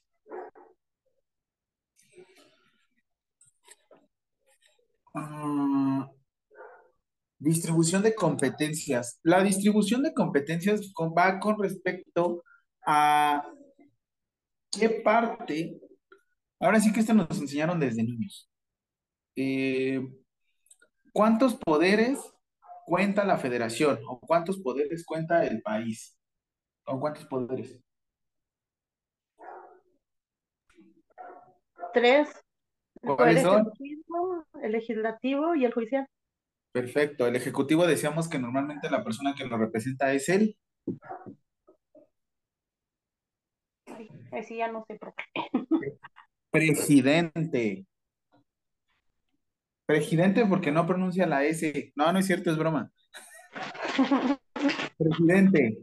No, perdóname, Luzma, sonríe, te va a hacer bien. Siguiente.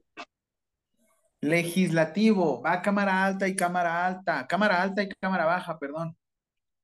O sea, Cámara de Diputados y Cámara de Senadores. Son los que hacen la...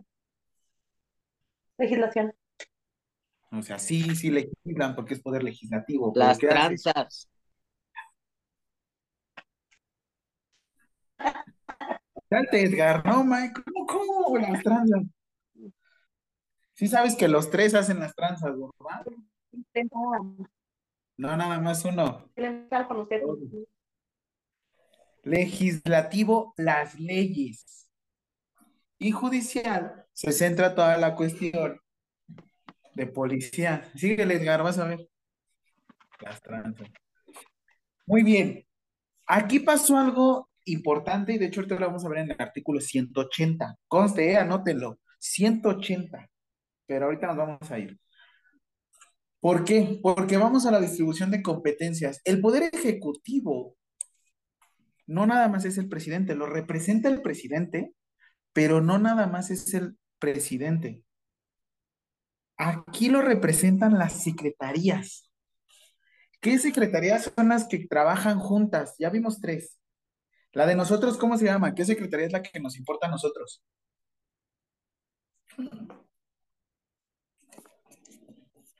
De la salud, Secretaría de Salud, muy bien. ¿Qué otra secretaría? Que tiene que ver con nuestra formación. Trabajo. ¿Cuál?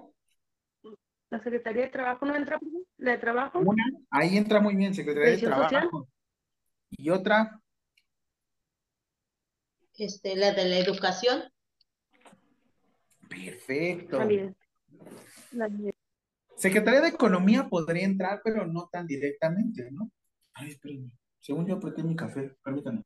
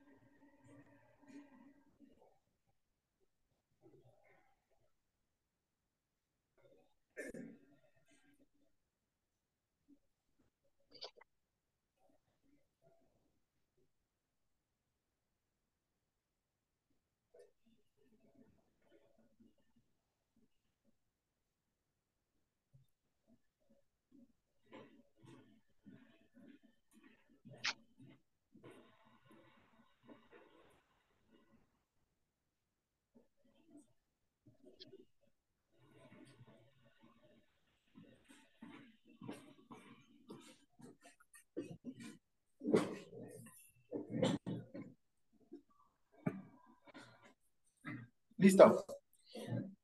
Aquí en el Ejecutivo, como les decía, representación normalmente van a estar a cargo de las secretarías.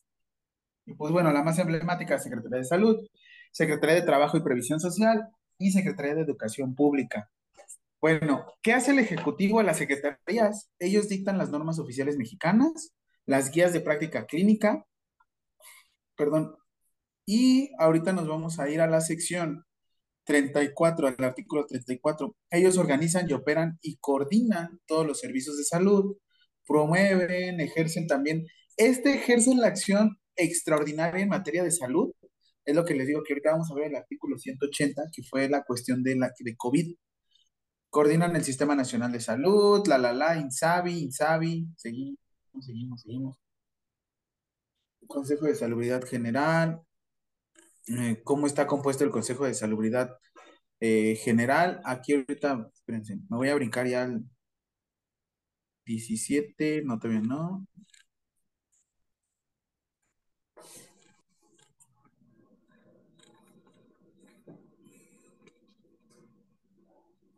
Ah, este, los institutos nacionales no, no es cierto, perdón. Eh, hay algo que se llama Comisión Federal de Protección de Riesgos Sanitarios y ese viene en el artículo 17 bis. Este organismo regula, ¿está rico su café? Es que se está cayendo. No se vale. Acabo como de recuperar este termo. Ay, Dios mío, ya me di cuenta por qué lo odiaba. Ya voy a regresar a mi otro termo. Es que yo soy. Miren, aquí tengo el otro en mi móvil. Es que se llama. Esta nueva tendencia se llama Zero Waste, o sea, cero desperdicio. Tú ya llevas tu termo a cualquier dispensario y te lo llenan. Te sale más barato, ¿eh? como dato. Ay, perdóname, Luzma, sigamos. Comisión Federal de Protección de Riesgos Sanitarios. Este es igual. E- Ellos se dedican a la cuestión de el manejo y dispensación de todas las normas oficiales mexicanas. No, no todas las normas, son normas oficiales mexicanas SSA 1. Y ellos se van a de- dedicar a vigilancia de los establecimientos. Y aquí está, Comisión Federal para la Protección contra Riesgos Sanitarios. De aquí viene la COFEPRIS, del artículo 17 bis de la Ley General de Salud. Si alguna vez les toca trabajar ahí, tienen la suerte, aquí es donde deben de empezar. Abren muchas convocatorias. Eh, aquí te dice la COFEPRIS qué es lo que hace, efectúa, efectúa, perdón, la evaluación de riesgos de salud en materias de competencia, propone al secretario de salud todo el tipo de protección o el manejo de riesgos sanitarios. Ya, ya no se tira por fin. A me tienen que hablar duro a su termo, si no. Elaborar y expedir normas oficiales mexicanas conste SSA 1, relativas a los productos, actividades y servicios de establecimientos.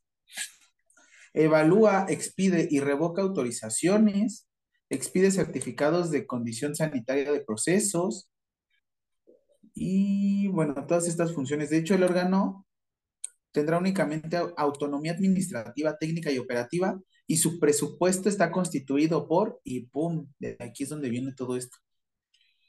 Eh, la comisión, el comisionado federal lo asigna el presidente de la República. A cargo, bueno, esto le dice, por ejemplo, el secretario de Salud, oiga, yo propongo a tal persona. Y ya el presidente dice, vale, juegue. Ahora, nos vamos al título. No. Prestación de los servicios de salud. Título tercero.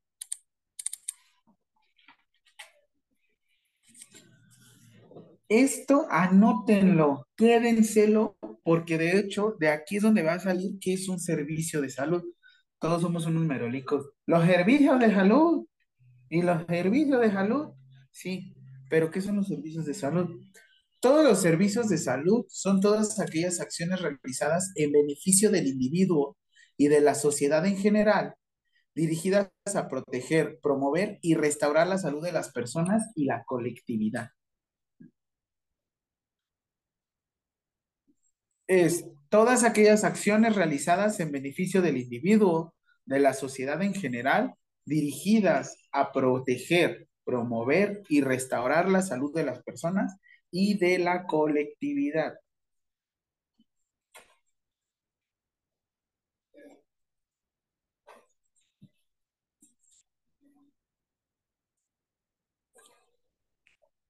Los servicios de salud se van a clasificar en tres tipos, de atención médica, de salud pública y de asistencia social. SSA 1, SSA 2, SSA 3. ¿Le suena? Normas oficiales mexicanas. Ah, ¿verdad? Sistema Nacional de Salud se busca una extensión progresiva, cuantitativa y cualitativa de los servicios de salud. ¿Qué quiere decir? Que todos debemos de gozar con estos servicios de salud. Para la organización y administración de los servicios de salud se definirán criterios de regio- regionalización y escalonamiento de los servicios. ¿Creen que haya la misma o el mismo sistema de salud en el sistema, en el Instituto Nacional de Cancerología que en un hospital general? Teóricamente debería de ser. Pero bueno.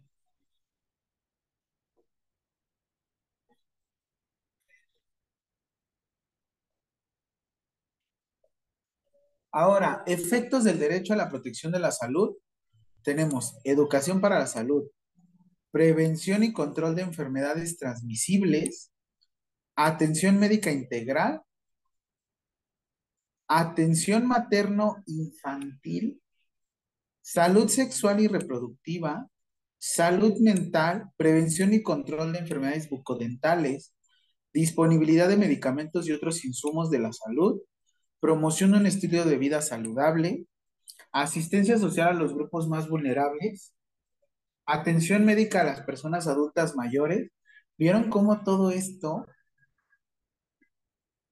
son servicios básicos de salud? Teóricamente nos decían, un hospital general de salud debe de contar mínimo con cuatro servicios. Según un hospital general de salud, un hospital general de zona, perdón, debe de contar con estos servicios. Educación para la salud, prevención y control de enfermedades, atención médica integral, atención materno-infantil, salud sexual y reproductiva, salud mental, salud y prevención de enfermedades bucodentales, disponibilidad de medicamentos, promoción de una vida de un, un estilo de vida saludable, asistencia social a los grupos más vulnerables, atención médica a las personas adultas mayores, teóricamente.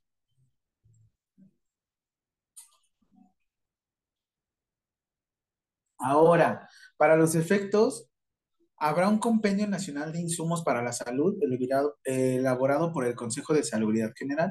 Este es el que nos compete. Artículo 28 bis, profesionales que puedan prescribir medicamentos. Y los analizamos. ¿Se acuerdan esa vez la definición?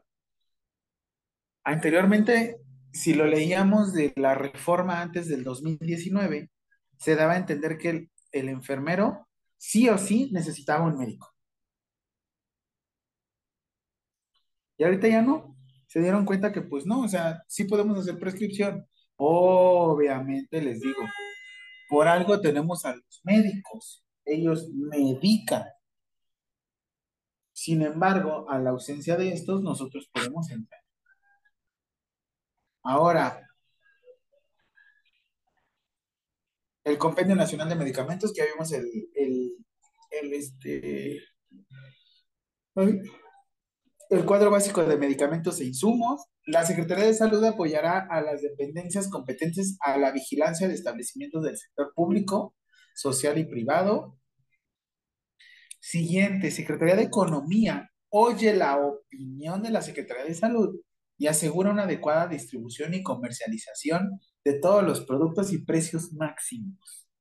Sí, todos esos hospitales privados deben de manejarse a este precio máximo. Si ven que en la caja viene un precio máximo y normalmente está exorbitante,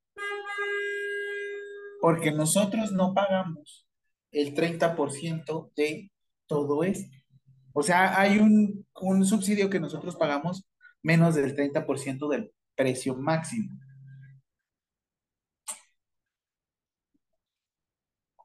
Depende del medicamento.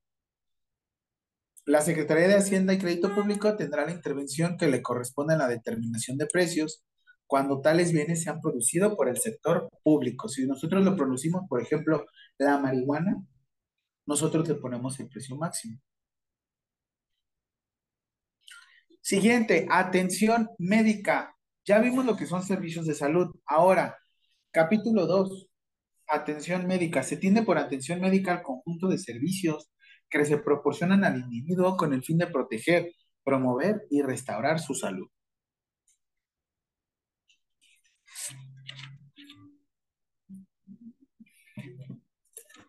Tú como profesional del área de la salud te puedes basar de las guías de práctica clínica y de las normas oficiales mexicanas. ¿Cuál tiene más poder? ¿Una guía de práctica clínica o una norma oficial mexicana? ¿Cuál creen que tenga más poder?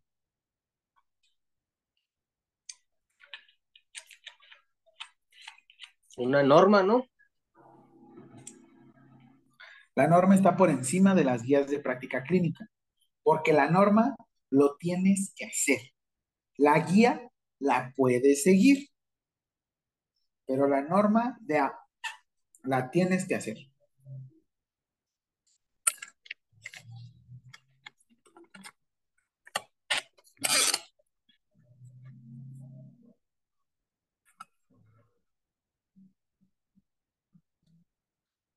Actividades de atención médica.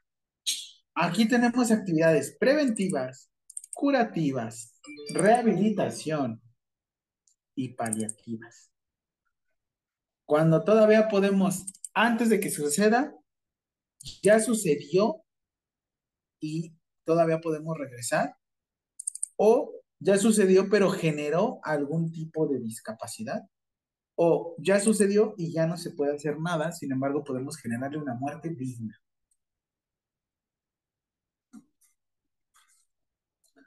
Los servicios de salud, ahora sí, los mínimos servicios de salud que siempre deben de trabajar sí o sí, servicios públicos a la población, servicios a derechohabientes de instituciones públicas de seguridad social, servicios sociales y privados. Todos estos son prestadores de servicio social. Ahora, cuotas de recuperación, este va más relacionado con el Instituto Mexicano del Seguro Social. En la ley del Instituto Mexicano del Seguro Social,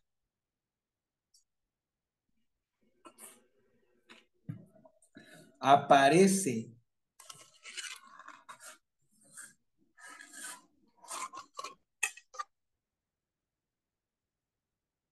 aparece cuáles son los precios de hospitalización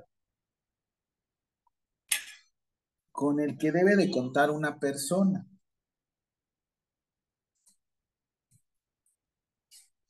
Y se los, ahora sí que se los adelanto. Está a nivel de un, de un privado. La hospitalización con base en la ley del, la ley del seguro social. Carísimos del país.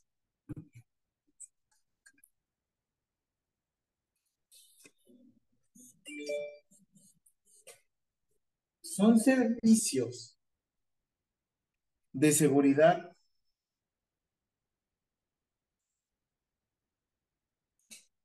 a los que son prestados por, digamos que este es más como en ISTE e IMSS.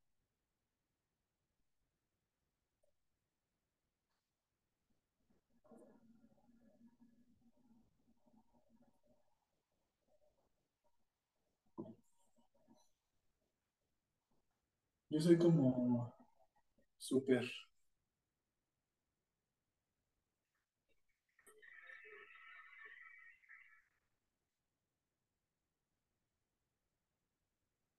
Sí les dije que soy, bueno, me gusta todo esto como de Zumba. Y ahorita están como en el Super Bowl de Zumba. Vino el creador y uh, deberían de ver. Ay, no, yo por eso dije, tengo clase. Me voy a divertir un rato con mis alumnos. Siguiente. No, si están todos allá.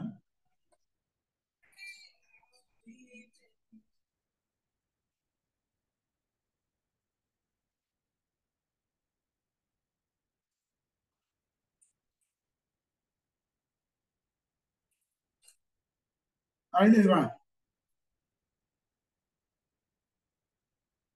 Por favor, tengan mucho cuidado. 29 de marzo del 2022.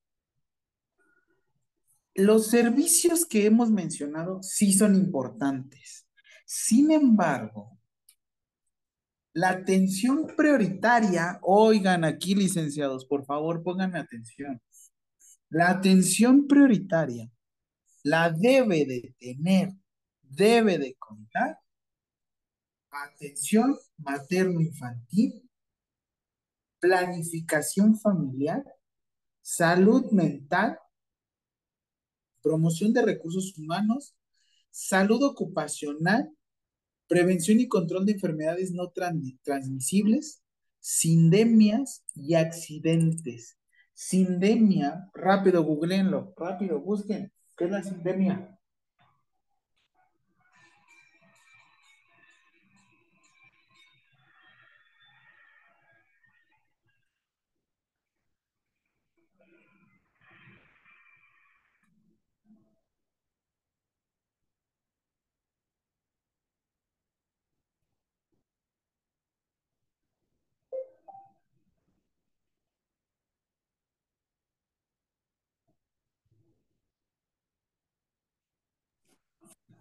Listo. ¿Qué? Sindemia. Adopta una posición sociopolítica conservadora en el tratamiento teórico de las desigualdades sociales como determinantes no, jerar- no jerárquicos del conjunto de fenómenos relacionados con la salud que afectan a los cuerpos, seres y poblaciones humanas en sociedades históricas. Excelente. O sea, en palabras terrenales, Sí.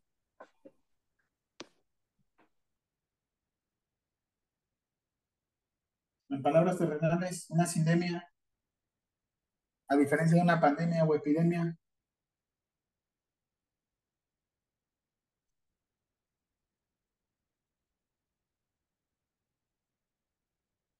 es cuando dos Mi maestra cosa. sobre epidemias o, o brotes de enfermedades. Así es que todo esto influye. Son servicios de salud prioritarios. Ahora sí, servicios de salud privado, pues son todos aquellos que nos estén, ahora sí que prestando algún privado. Mm.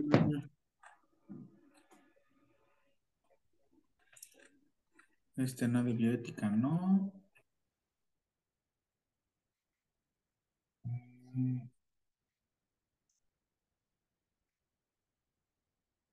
Ahora sí, usuario. Yo normalmente les digo a todos los, abro comillas, pacientes, yo les digo usuarios o les digo personas. Antes de ser usuario, son personas.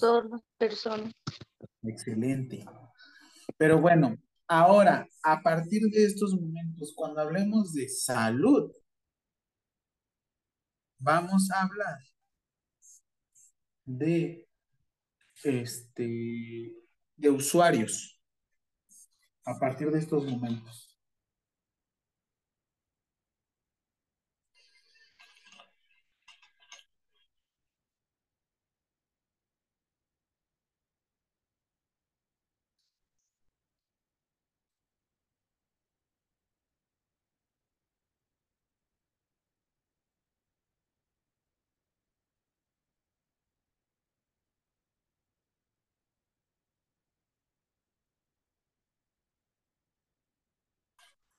Para los efectos de esta ley, se considera usuario a toda persona que requiera, obtenga los servicios que presten los sectores público, social y privados en condiciones y conforme a las bases para cada modalidad se establezca.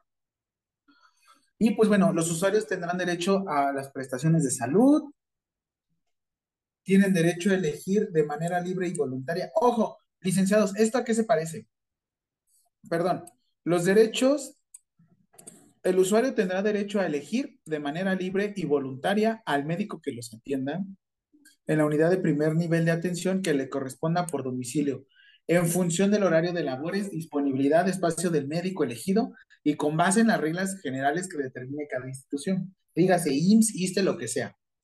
En caso de seguridad social, solo los asegurados podrán ejercer este derecho a favor suyo y de sus beneficiarios. Siguiente, los usuarios tendrán derecho a recibir información suficiente. Los usuarios tendrán derecho a recibir, a decidir libremente sobre la aplicación de los procedimientos diagnósticos y terapeutos, terapéuticos, perdón. Todos los prestados, no, no, no, no. Todos estos, a partir del artículo 51, 51 bis 1, bis 2, bis 3, bis 3, bis, bis 3, bis 4, bis 5, bis 6, todos estos son los derechos de las, de los y las usuarios. Que les decimos derecho de las y los pacientes. Pero es importante que sepan que viene del artículo 51.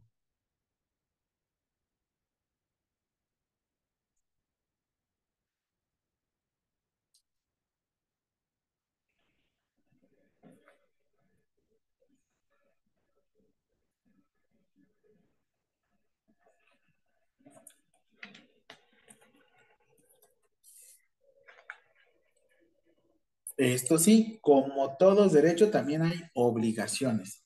Deberán ajustarse a las reglamentaciones internas de las instituciones, la Secretaría de Salud y los gobiernos, en el ámbito de sus respectivas competencias, establecerán procedimientos para regular el acceso a los servicios de salud. Servicios de salud, servicios de salud, usuario, usuario, todo esto es usuario. Ahora, atención materno-infantil.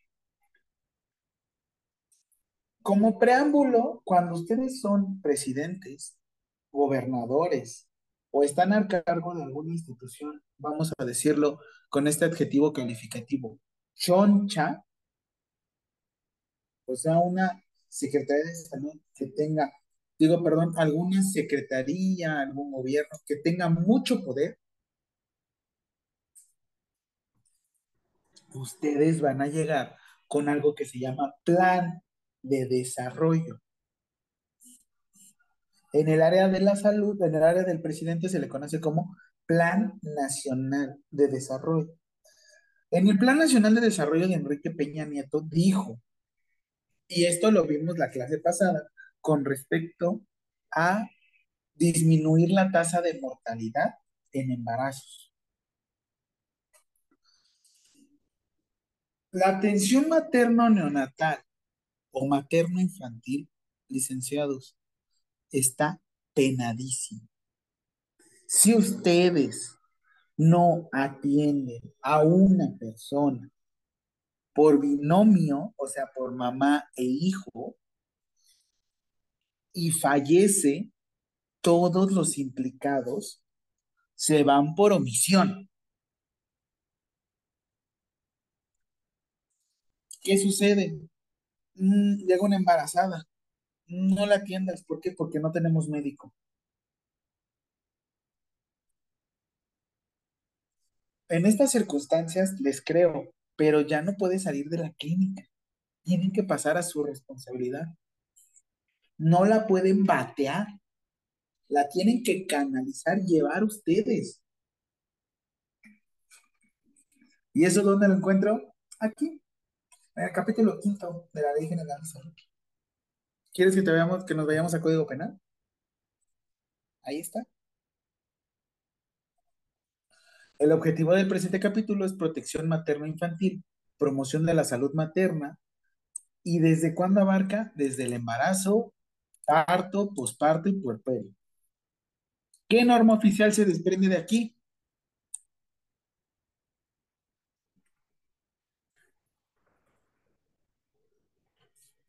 Suena James Bond. ¿Cuál es la, el número de James Bond? ¿Cero, cero qué? ¿Cero, cero, nueve? Ah, que de James Bond.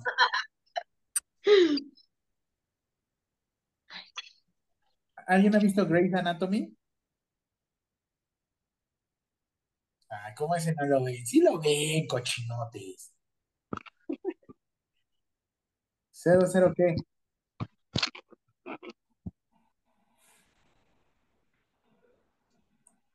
Siete. 007. ¿No? 007 SSA2. Porque ahí se regula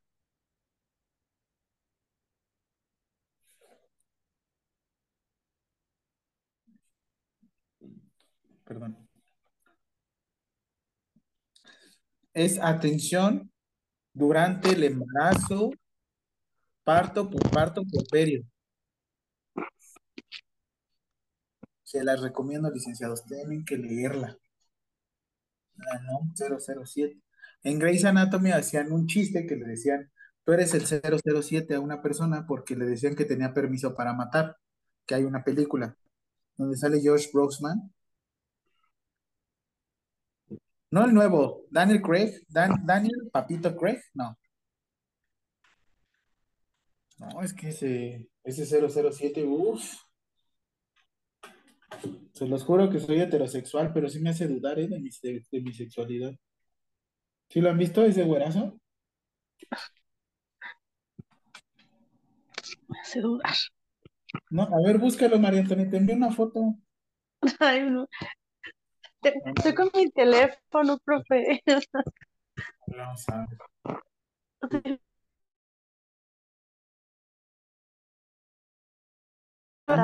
Daniel.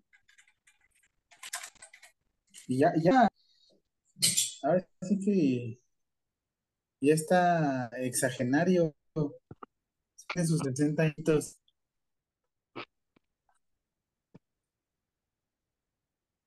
Pero vean, vean. No, estas fotos, no, vean estas fotos, vean.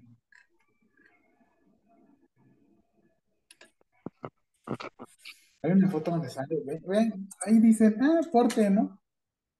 Ya, Este, vaya.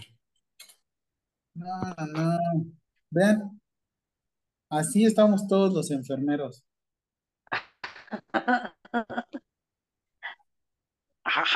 Pues, ¿cómo no? Día- A ver, hija, ya ven, les dije, hasta se despertaron todas. Así van a llegar. Les presento a su jefe de enfermeros. Ah, Nos caray. despertó. Lo malo es que, ya ve, lo malo es que es 007, tiene licencia para matar.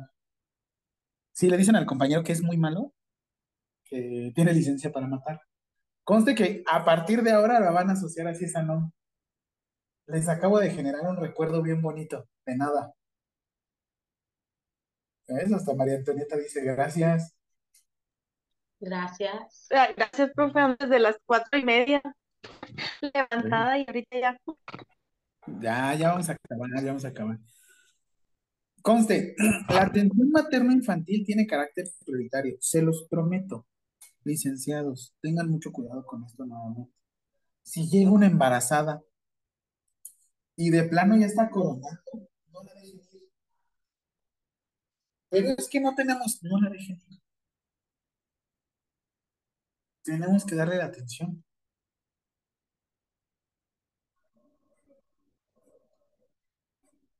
En este artículo viene atención integral a la mujer y de hecho este por eso les dije, esto viene de Peña Nieto, 7 de junio del 2012. Él entró el 1 de diciembre del 2012. Sin embargo, esta regulación nos afecta porque si quieren trabajo y les gusta, les recomiendo que se vayan al área de pediatría o gineco. Es un área muy demandada y solicitada según la Ley General de Salud. ¿Y por qué no se va usted? Porque no me gusta. Pero piénsenlo, porque esto dice la ley. Siempre, a la de siempre, por siempre, para siempre, deben de tener un equipo preparado para parto. Pero si estamos en una clínica de oftalmología y es especializada, no la podemos dejar ir.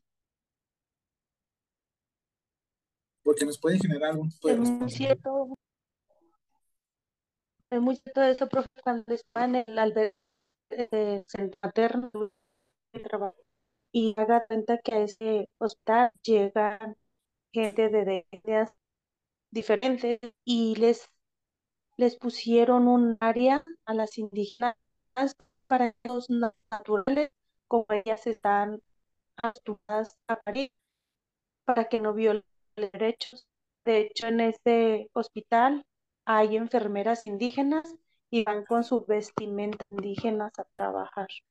De pueblos originarios. Sí, ya están cambiando, profe. Ya se empezó a cortar, María Antonita. Ya sé.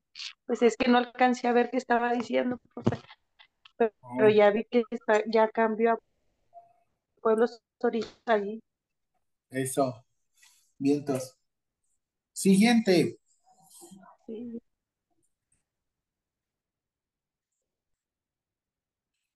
También atiende al niño y la vigilancia. Y de hecho aquí dice que es todo, todo, todo lo que tenga que ver con el manejo del niño es mamá, papá y sociedad. Si un niño, voy a aplicar esto, se llega a descarrilar, es culpa de todos, de todos, no nada más de la mamá y el papá, es culpa de todos.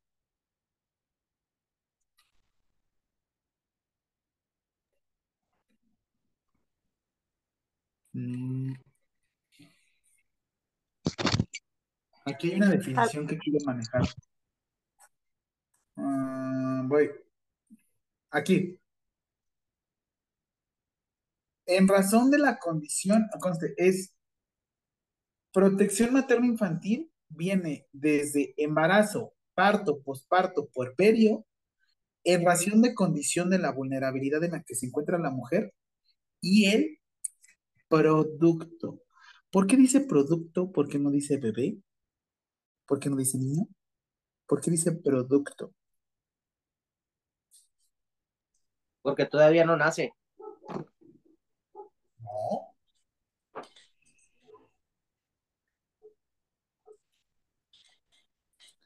Si es parto y posparto y puerperio, ya nació, ¿no? Pues, pero está especificando, ¿no? Ahí el-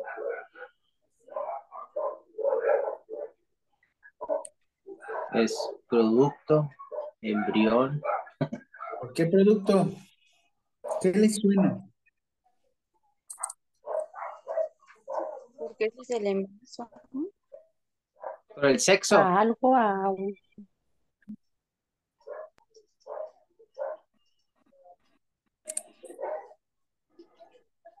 Les voy a mostrar datos personales míos. Por favor, absténganse de tomar capturas de pantalla. Entiendo que se está grabando profe. pantalla. No, pues depende de qué les voy a qué mostrar. egoísta, profe.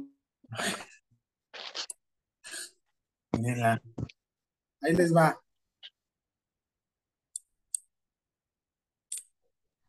show, show. No, no, no. Es que de hecho les voy a compartir esto. A ver.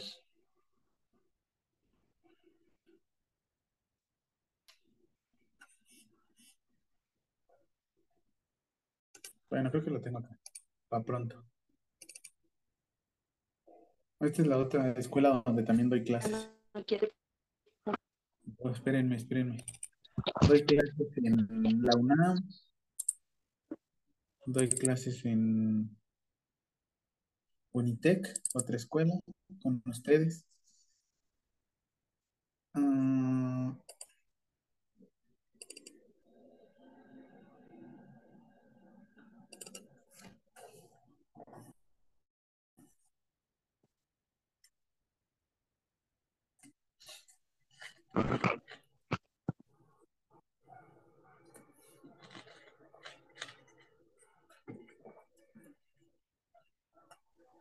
les estoy mostrando mi acta de nacimiento. Ah, profe. Ahí les va. ¿Qué dice aquí? Presentado qué?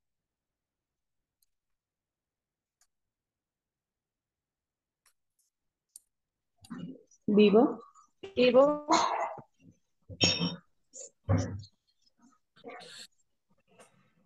Producto. ¿Siempre sale vivo?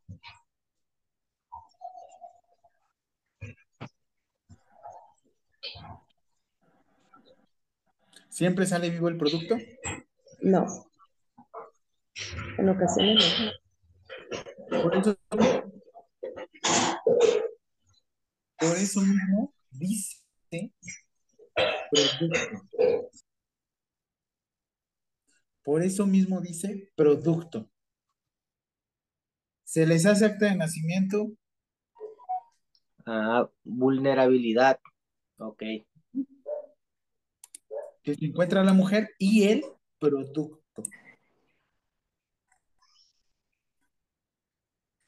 Así venga, como dicen, óbito, se le tiene que dar la atención. Pues ya ahí sería acta de, de función. Pero tenemos un acta de nacimiento previo. Para que puedas morirte necesitas nacer. Sí, de hecho, aunque marque unos minutos de vida, se hace el acta de nacimiento. Porque yo Ah, trabajo no, en sí, si Instituto nace vivo. Si nace vivo, sí. Pero si nace Pero muerto, ya. De todos modos, siempre. pero modos se hace en el óbito porque yo trabajé en Seguro Popular y tienes que hacer un acta de nacimiento para poder hacer un acta de función.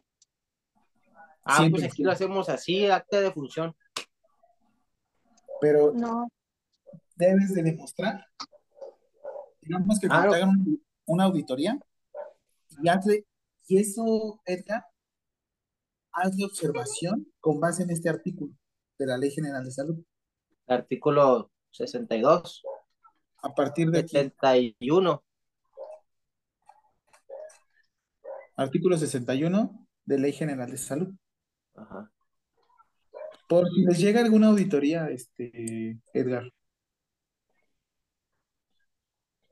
De hecho, es, es un, es, un de- es un desastre con las, con las actas, porque pues ya ves que son papeles que están afiliadas, foliadas con folio y, y por ejemplo se cancela uno, tienes que, tienes que hacer una denuncia en el MP y es un rollo. Y de hecho, les vo- voy a compartir algo. Ustedes no se quedan con el acta de nacimiento, No, nunca. El acta de nacimiento está en el sistema estatal del registro civil de donde ustedes fueron registrados. Ustedes cada vez que imprimen, se llevan lo que hacen, no tienen su acta de nacimiento original. Nunca, nunca, nunca, nunca. Ustedes lo que tienen es una copia certificada. certificada. Y aquí te dice, Entonces se tiene que hacer el acta de nacimiento y después el acta de defunción. te tiene que registrar porque te lo dice la ley. Tenemos en la NOM 007 el padrón de registro de las personas. Y eso se lleva así a cabo a nivel estatal, ¿eh? A nivel federal, de Federal. federal. Porque pues no, no dicen nada los, las, la- los encargados de, de Estado. Y eso es un, es un rollote.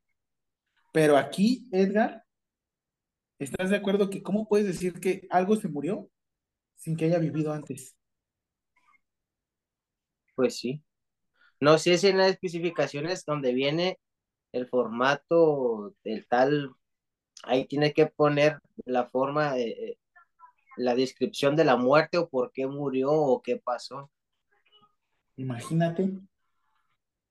Porque igual en el área de archivo también tiene que ingresar el expediente y ahí me imagino que va un, un, algo ahí donde se tiene que poner los datos de la madre y los datos del nacido vivo o nacido muerto. ¿Qué tal, eh? ¿Qué onda? Te digo, está, está para pensarse y, y es parte, porque te digo, ¿cómo vamos a saber cuántas muertes hay si no sabemos cuántos nacimientos hay? Porque también manejamos la hoja de defunción y la hoja de defunción neonatal. La hoja de función de Natal ha de estar padre. Pero, pregunta.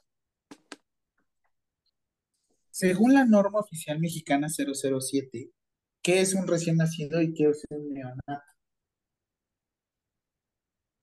Esa se las voy a dar la próxima clase.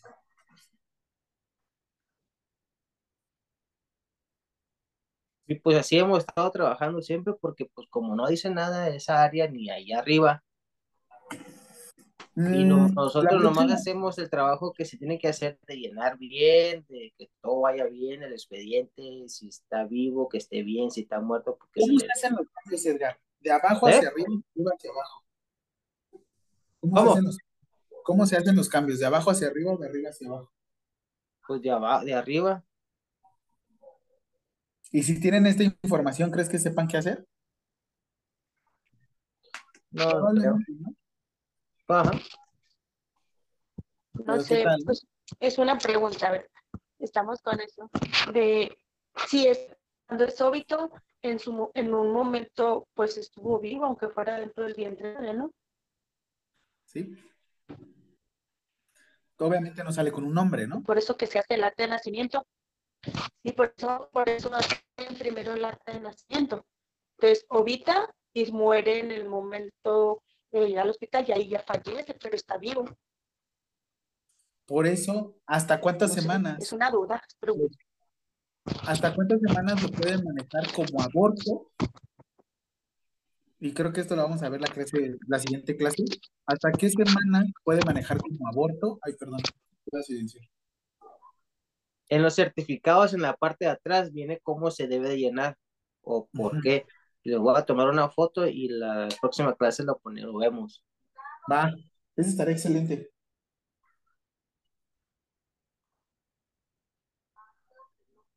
Bueno, todo esto es atención materno-infantil para no quedarnos mucho tiempo. Perdón que brinque tanto esto. Y quería compartirles eso. Porque imagínense, son, son partes prioritarias. Siguiente, servicios de planificación familiar. Y aquí hay una línea muy delgada entre lo que es planificación familiar y en lo que es la cuestión de, este, de atención materno-infantil. Y aquí, como dicen, está la cuestión del óbito, del aborto y la cuestión del alumbramiento de un, este, de un cadáver. Y aquí lo vamos a ver. Pero bueno, también tiene carácter priorita- prioritario. Lo que buscan es información y orientación educativa para adolescentes y jóvenes. A mí me llega una adolescente, bueno, les comparto, me llega una adolescente de 10 años que ya tuvo su primera menarca y me llega con dolor abdominal. Tiene 10 años y tienes que buscar la forma de hacer las preguntas a los familiares. En el dolor abdominal le pregunté, ¿son síndrome premenstrual? ¿O qué es lo que detecta? Es que apenas llevo, me dijo, apenas llevo ocho, este, ocho veces que he tenido mi periodo.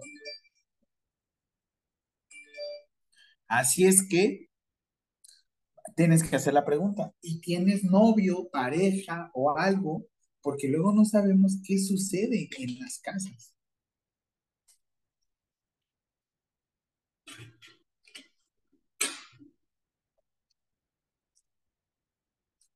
Y sí está interesante y está de pensarse.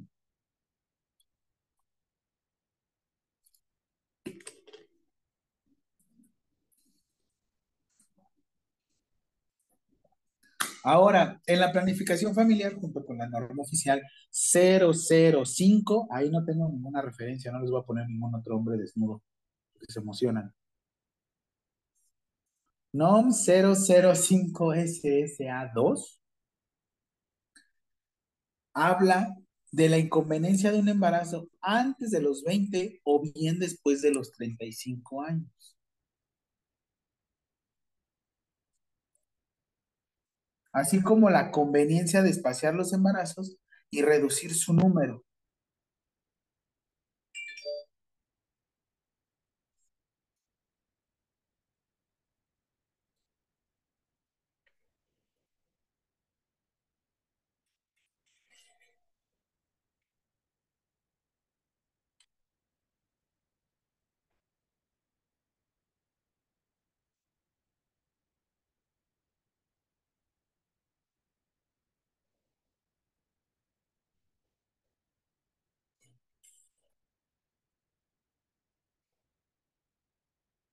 Quienes practiquen esterilización sin voluntad de la paciente persona y ejerzan presión para que este, genere la, esterilización, entran a código penal.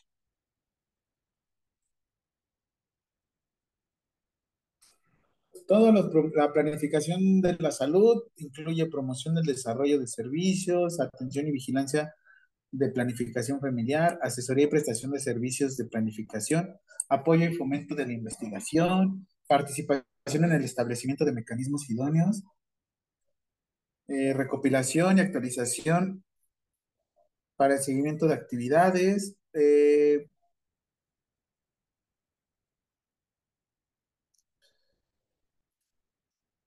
Siguiente, otro capítulo que compata o nos pega mucho, bueno, dudas con esta cuestión de salud mental, digo, perdón, de planificación familiar y salud materno-infantil.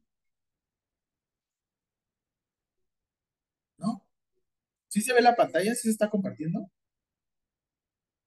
Bien, pues. sí, profe, sí se ve. No sé por qué.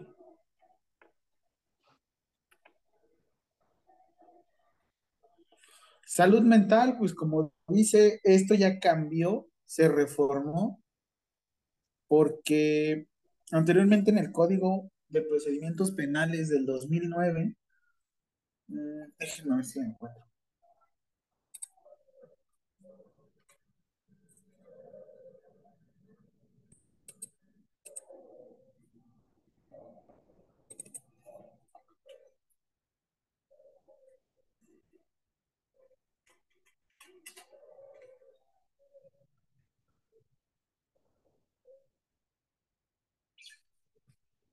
Oye, y luego también qué desastre con lo de Chabelo hoy, ¿no?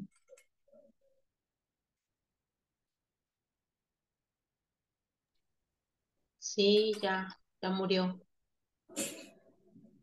¿O de qué? Yo ya había tardado un buen. Es que no me enteré. No, estuvo, estuvo, estuvo raro. Yo nada más enteré que murió y ya. yo estaba en clases y también más me llegó acá el meme y yo, ay, no puede ser, el mexicano hace todo con memes.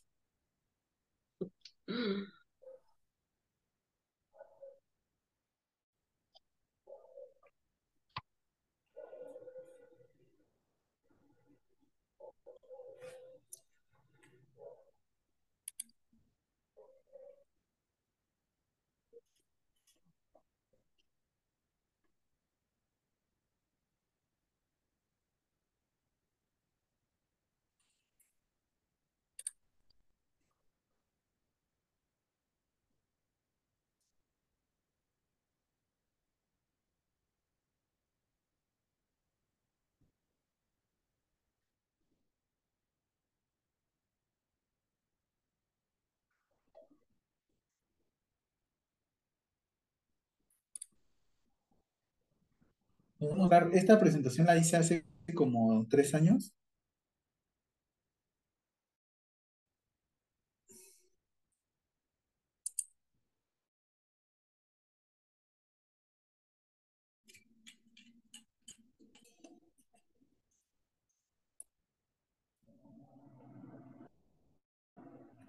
Código de Procedimientos Penales a nivel federal, antes de que se reformara en el 2009, actualmente contamos con el del 2017, así decía, por favor, ayúdame a leer aquí este luz.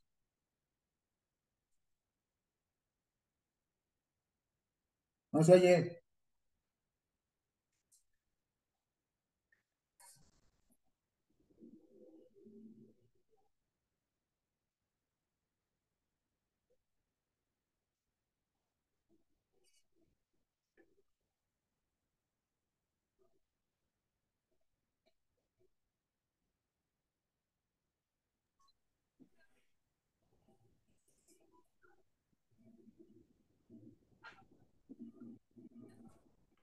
No se oye.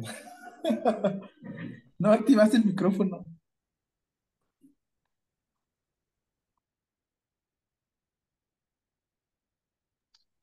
Perdón, perdón.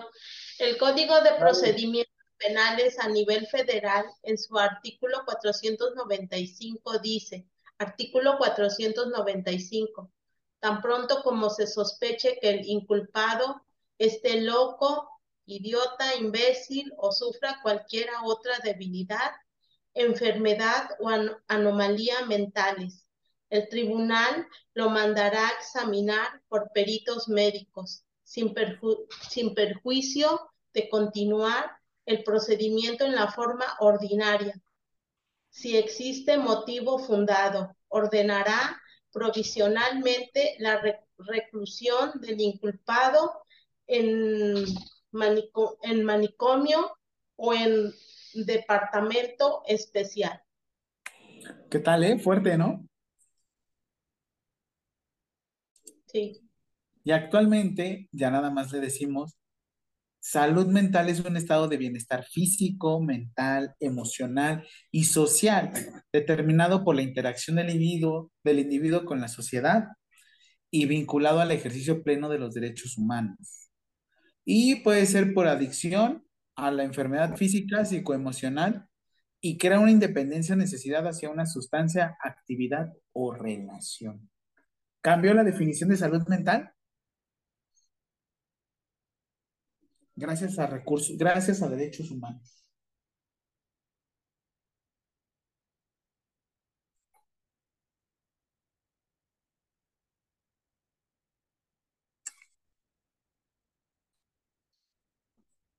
Todo esto salud mental tiene que ver mucho con la recuperación. Lo que busca, grosso modo, es eliminar los manicomios.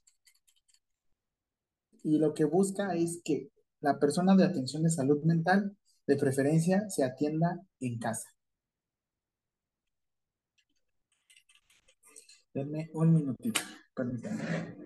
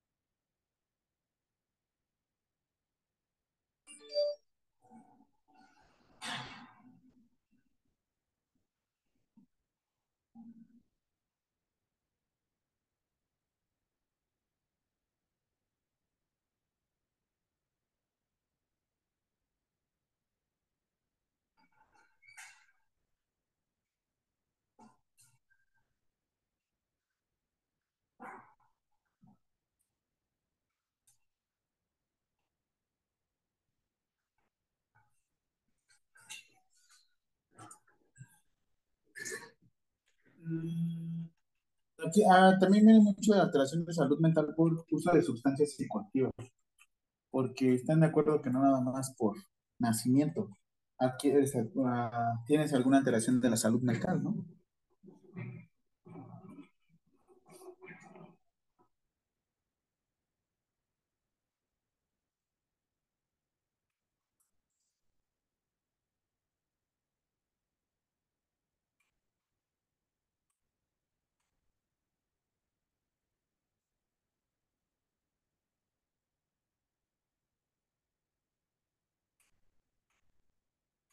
Los derechos de las personas de salud mental, que de hecho salud mental no abarca su... Pero bueno, de todos modos igual están en el artículo 72 en adelante.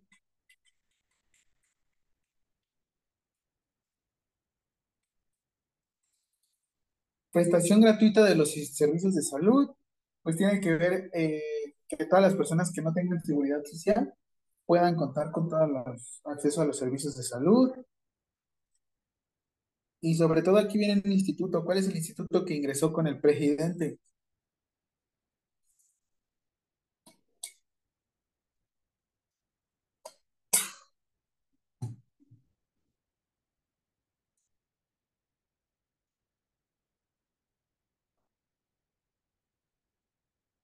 Los bienestar, ¿no tienen bienestar? ¿Cuál es el bienestar?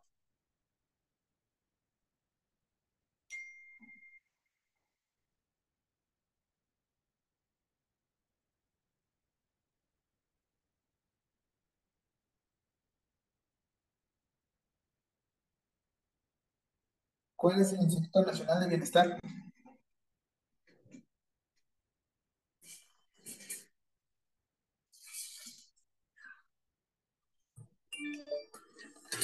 Insabi, ¿no?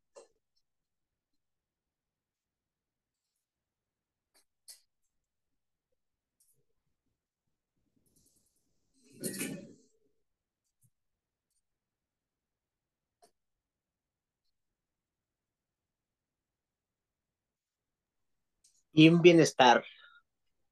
Team Bienestar. ¿Quién es Team Bienestar? INSABI ya no se usa. Yo, yo ya soy, team- yo soy Team Bienestar también.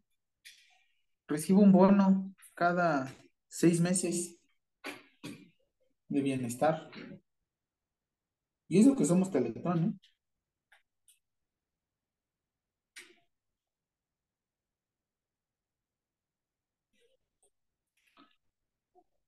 Mm,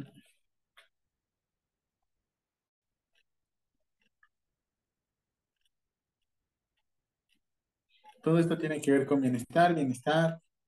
De hecho, nos abrochaban en el 2019, pero pues ahorita en el 2024 vamos a ver cómo se va a transformar el seguro popular, que ahorita ya se va a llamar bienestar.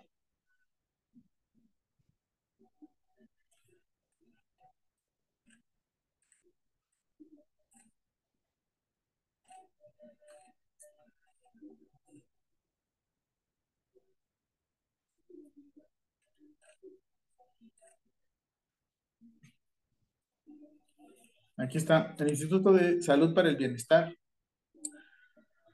Generan acuerdos de coordinación para la ejecución de programas. Da, la, la, la. Cobertura y alcance. Si en dado caso ustedes no contaran con algún servicio,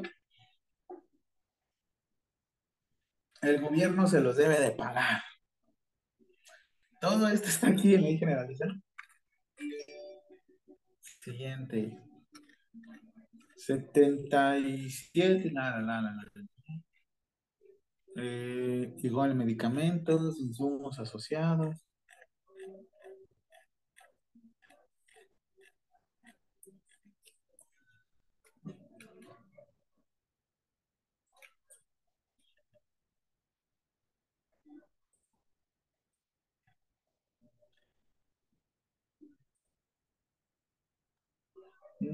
Del punto de del Fondo de Aportaciones para los Servicios de Salud a la comunidad.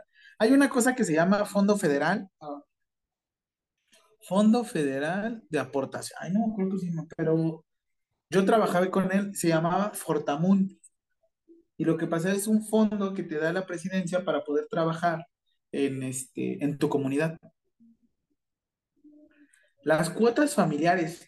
Todo esto de aquí de cuotas familiares era antes del IMSS y del ISSSTE. ¿Qué quería decir? Que antes era más grande el monto de lo que pagabas para poder asegurar, asegurar a toda tu familia. Ahorita ya se reformó. Ya de hecho todo esto se derogó a partir del 2019.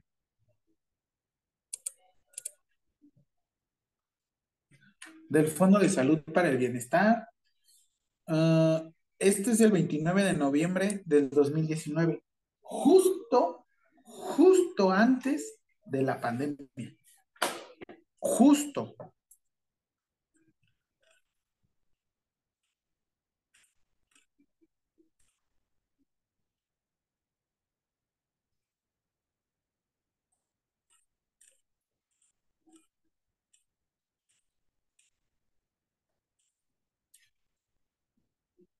El Insabi, Ya los vecinos ya empezaron a poner acá sus músicas. Jacandosa acá. Es sábado de bailar. Y con bailar me respecto a hacer, me, me refiero a hacer el aseo. Porque mañana hay que hacer exámenes. A ver.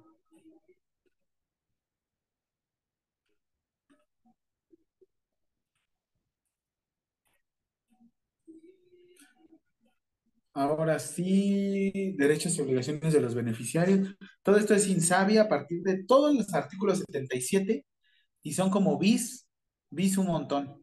Miren, bis 39. Ahora sí, recursos humanos para los servicios de salud. Artículo 78. La ley reglamentaria del artículo quinto constitucional. El artículo quinto constitucional dice que tú te puedes dedicar a todo lo que tú quieras como Barbie. Sea lo que quiera hacer, pero siempre y cuando sea lícito. O sea, sea legal.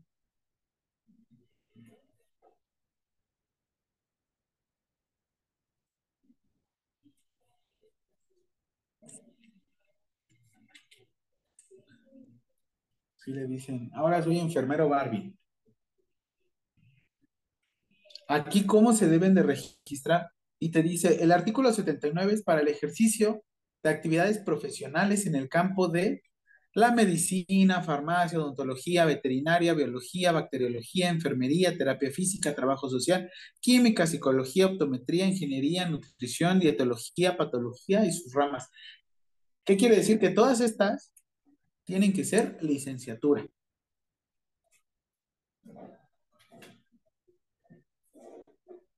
Pero para ser auxiliar, lo único que necesitas es un diploma. Una emisión de diploma.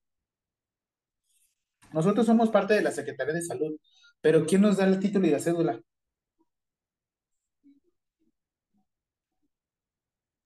La CEP. La CEP nos da nuestro título y cédula.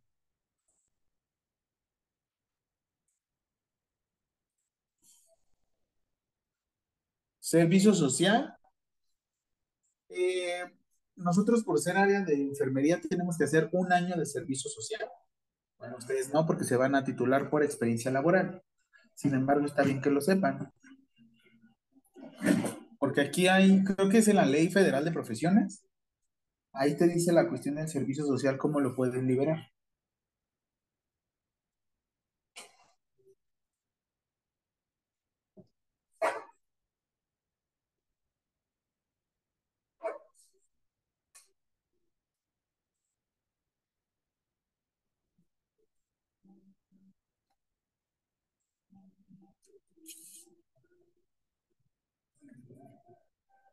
Formación y capacitación y actualización del personal.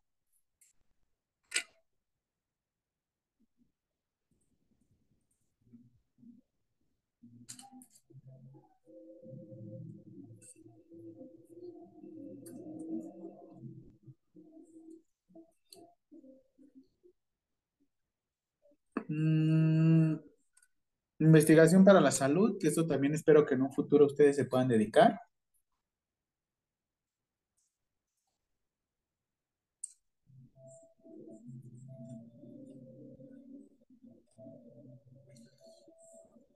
Genoma humano. Este no nos vamos a brincar.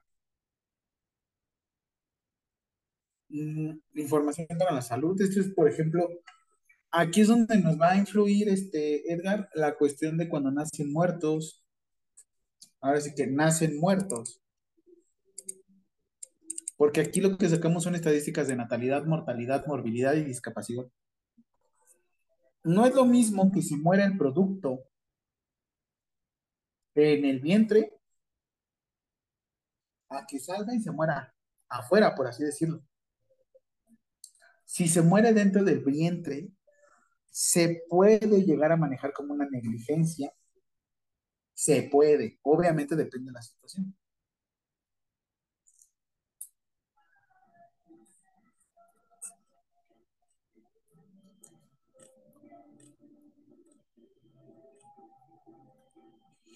Ahora, a partir del artículo 110, promoción y prevención para la salud.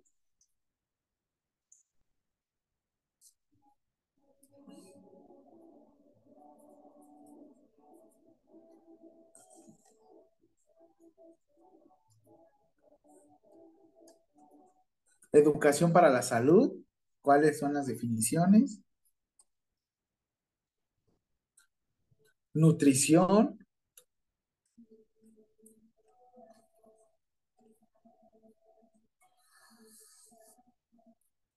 Este es el punto que quería llegar.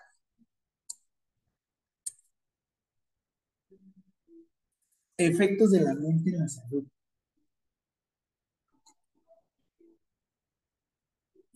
¿Dónde lo vieron? ¿En qué documento?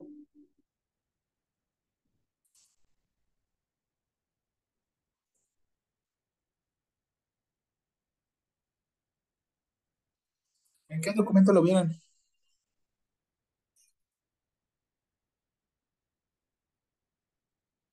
¿No era el de la semana, el de la clase pasada? Que podíamos decir, bueno, pues a fin de cuentas el enfermero sí influye sobre el ambiente en la salud.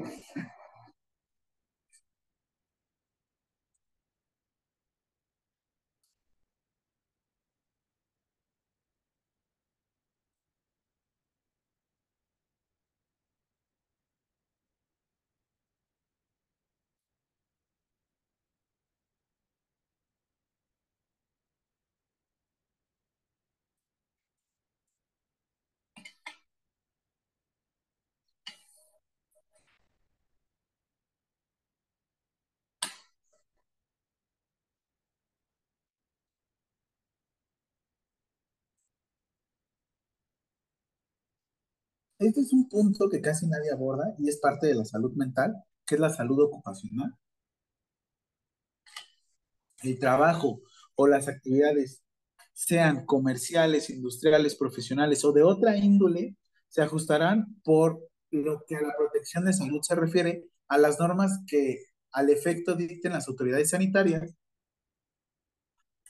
con demás disposiciones sobre la salud ocupacional. La Secretaría de Salud establece los criterios para el uso y manejo de sustancias, maquinaria, equipo y aparatos. ¿Quién tiene aquí riesgo de trabajo en su trabajo?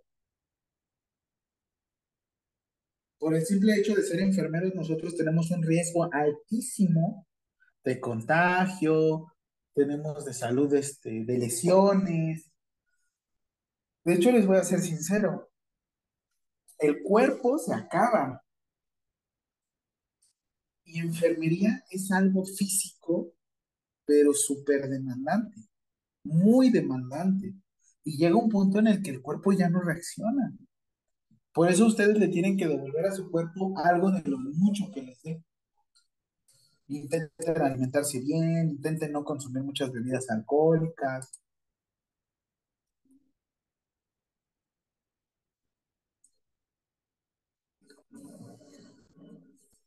Aquí la Secretaría de Salud llevará a cabo programas tendientes a prevenir accidentes y enfermedades de trabajo, tratándose de un trabajo al apartado del artículo 123.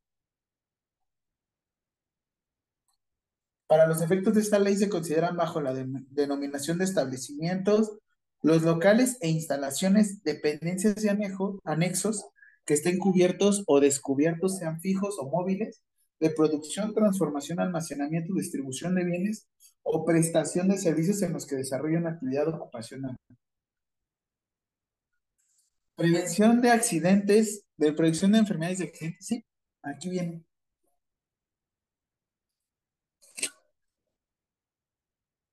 Enfermedades transmisibles.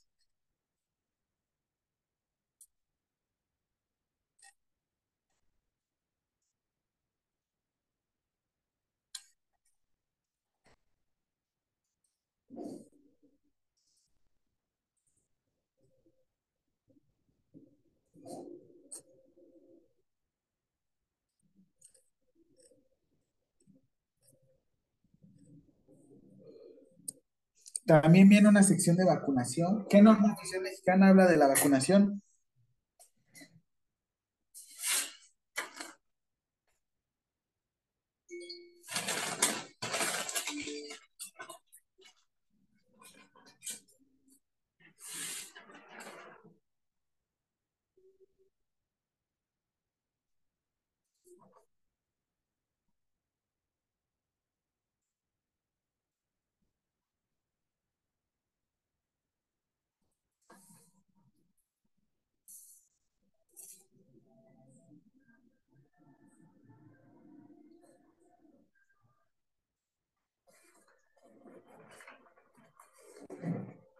NOM 036 SSA 3.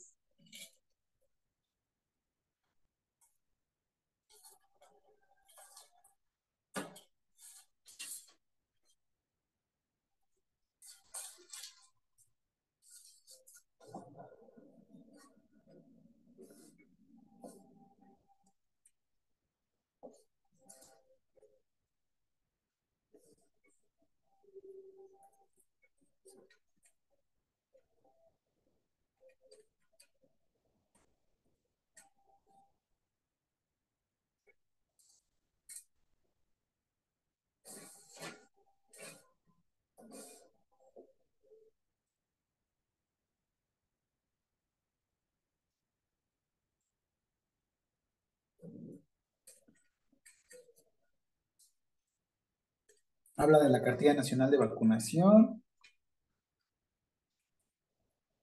Enfermedades no transmisibles. Llegamos a la sección de COVID y ya, ya nos vamos.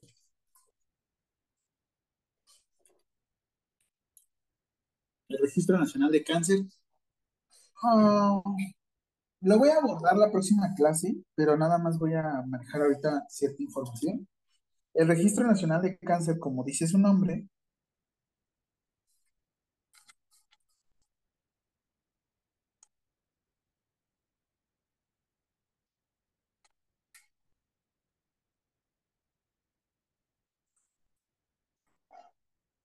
Ah, muy bien, Edgar. Gracias.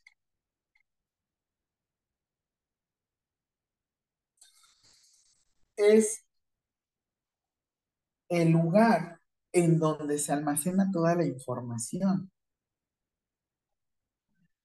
en el cual tiene que ver con datos relacionados con la identidad, historial ocupacional y laboral, observan disposiciones relativas a la protección de datos, información demográfica, información del tumor, información respecto al tratamiento que se ha aplicado, fuente de información para la modalidad de diagnóstico y el integrará demográficamente el Registro Nacional de Cáncer de todo el territorio nacional, dividido en tres regiones, norte, centro y sur. Accidentes, pues es lo que estábamos viendo de prevención de accidentes. Cuidados paliativos y a enfermos en situación terminal.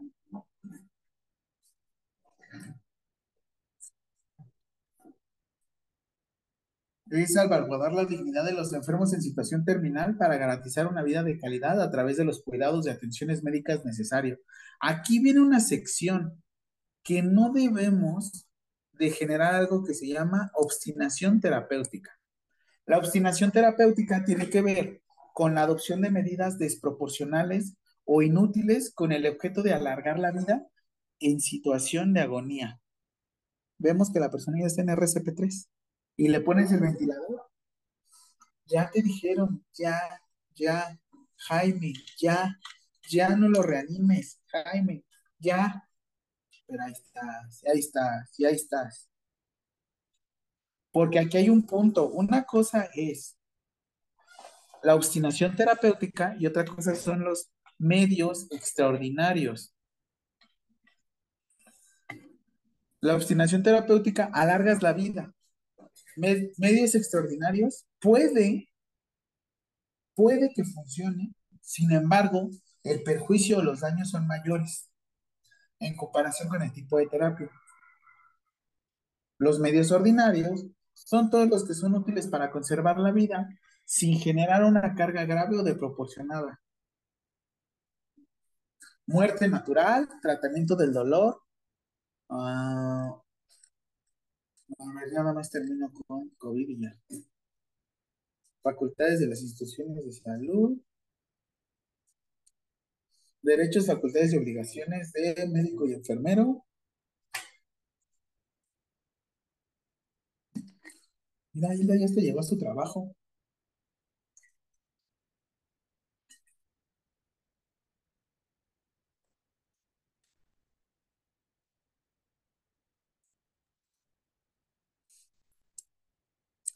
Bueno, vamos a dejarla hasta aquí. Vamos a dejarla hasta el artículo noveno, el artículo 167.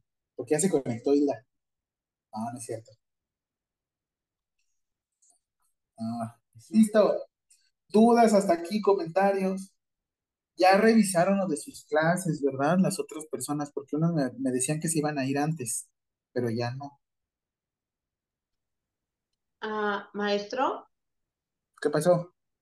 Sí, yo, este, solo son 12 meses y ya hoy era mi última clase. Ok.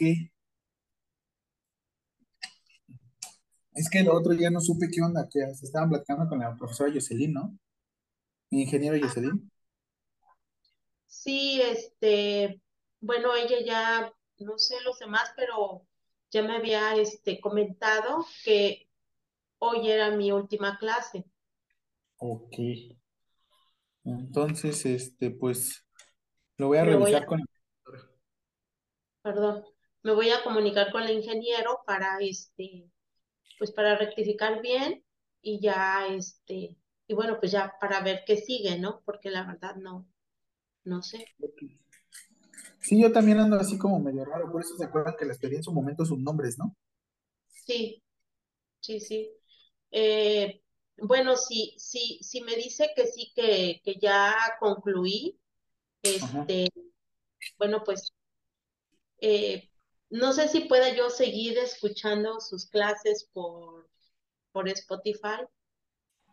Sí, Este, la verdad, sí, este, me gusta mucho cómo da la clase y todo. Entonces, este, bueno, pues les quiero dar las gracias a todos por, bueno, por compartir, ¿no? Todo, todo lo que, lo que, este, y hicimos en, en los 12 meses, bueno, aunque fue en línea, pero, este, ya saben, soy de acá de Veracruz y cuando quieran venir a comer una nieve del güero güero, el güero, güero. Este, bueno, pues aquí estamos, ¿sale? Este, ya saben, cualquier cosa, pues ahí estamos. Muchas gracias, maestro. Muchísimas gracias. No, pues gracias a ti por compartir con nosotros, Luzma. Es un excelente maestro. Este, de verdad, de verdad. Este, me cayó muy, muy bien. Y este, bueno, pues yo le deseo muchísimo, muchísimo éxito en todo lo que haga, maestro. Muchas Gracias gracias, Luz. Igual éxito para todos. Y bueno, que Dios los bendiga a todos, a todos, a todos. Y bueno, pues ahí estamos. ¿Tú también, Hilda? ¿Es tu última clase? ¿O de todos es última clase?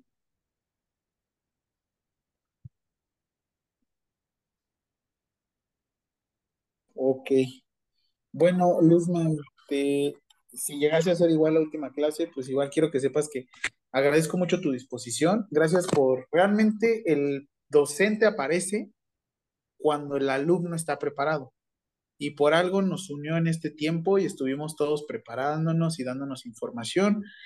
Eh, yo la verdad es que pues les quiero agradecer que justo estamos cumpliendo un año, que me hayan permitido, que se siguieran conectando con nosotros, que estén confiando en la escuela, sobre todo por el manejo de información, el manejo profesional. Esto me motiva mucho porque realmente es lo que les digo. Ustedes ya saben instalar catéteres venosos periféricos, ustedes ya saben generalidades de muchísimas cosas. Sin embargo, hay temas administrativos que hay veces que no nos metemos. Por lo mismo, imagínate, Edgar, ahorita el caso que tú sacaste. Son cuestiones que siempre nos dicen, el enfermero es el eslabón más débil. Y yo les voy a decir algo, mis alumnos no van a ser el eslabón más débil. Al contrario, lo que quiero que sepan es que ustedes tienen muchas herramientas, saben mucho y necesito que se empoderen. Necesito que cambien la enfermería. Y a veces, estando hasta arriba, es cuando haces el cambio hacia abajo. Sin embargo, tienes que venir con unas buenas bases.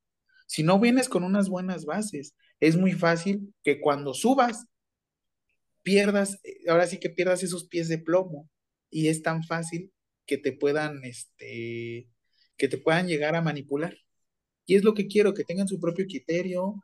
Luzma, nuevamente, gracias por apoyarme en, en diversas situaciones con el grupo, por estar enviando la información. Eh, y nuevamente, si estamos cumpliendo este año es por lo, mismo, porque ustedes han empeñado y han querido estar aquí con nosotros. Cada uno tenemos nuestras actividades y estamos haciendo muchas cosas y eh, eh, ahorita, por ejemplo, imagínense, Hilda, ahorita está trabajando, ya va a iniciar su turno y es el compromiso que ella tiene. Ahorita María Antonieta la vieron, estaba y nos estaba diciendo dónde estaba, cómo estaba. Así es. Y es eso. Realmente, compañera. Sí, eh, realmente es eso. El día que ustedes quieran avanzar, no se van a presentar las oportunidades luego, luego. Se tienen que buscar pero una vez que se busquen y se encuentren, se tienen que mantener. Así es. y eso ustedes. Y nuevamente, Luzma, gracias por tu confianza, gracias por estar aquí con nosotros. Si fuese esta la última clase, si no, igual vemos cómo seguimos. El podcast sigue, abriendo, sigue abierto para todo, todo mundo lo puede escuchar, puede hacer con ellos lo que ustedes quieran, es para ustedes mismos y de hecho ustedes también lo pueden compartir eh, sin ningún tema. Ustedes tienen la prioridad porque ustedes me conocen.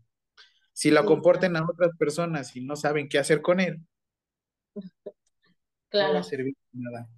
Así es. Muchísimas gracias por todo, maestro.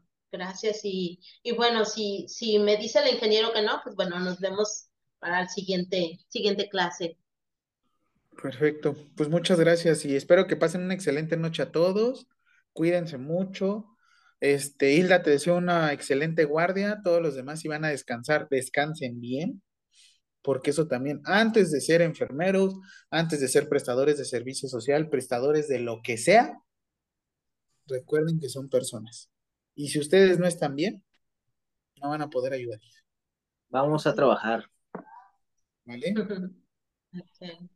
Pues cuídense mucho, que pasen una excelente noche. Felicidades. Ah, igual. Gracias, profe. Gracias, Luz. Gracias por todo. Bye. No, con una carne, con una carne seca.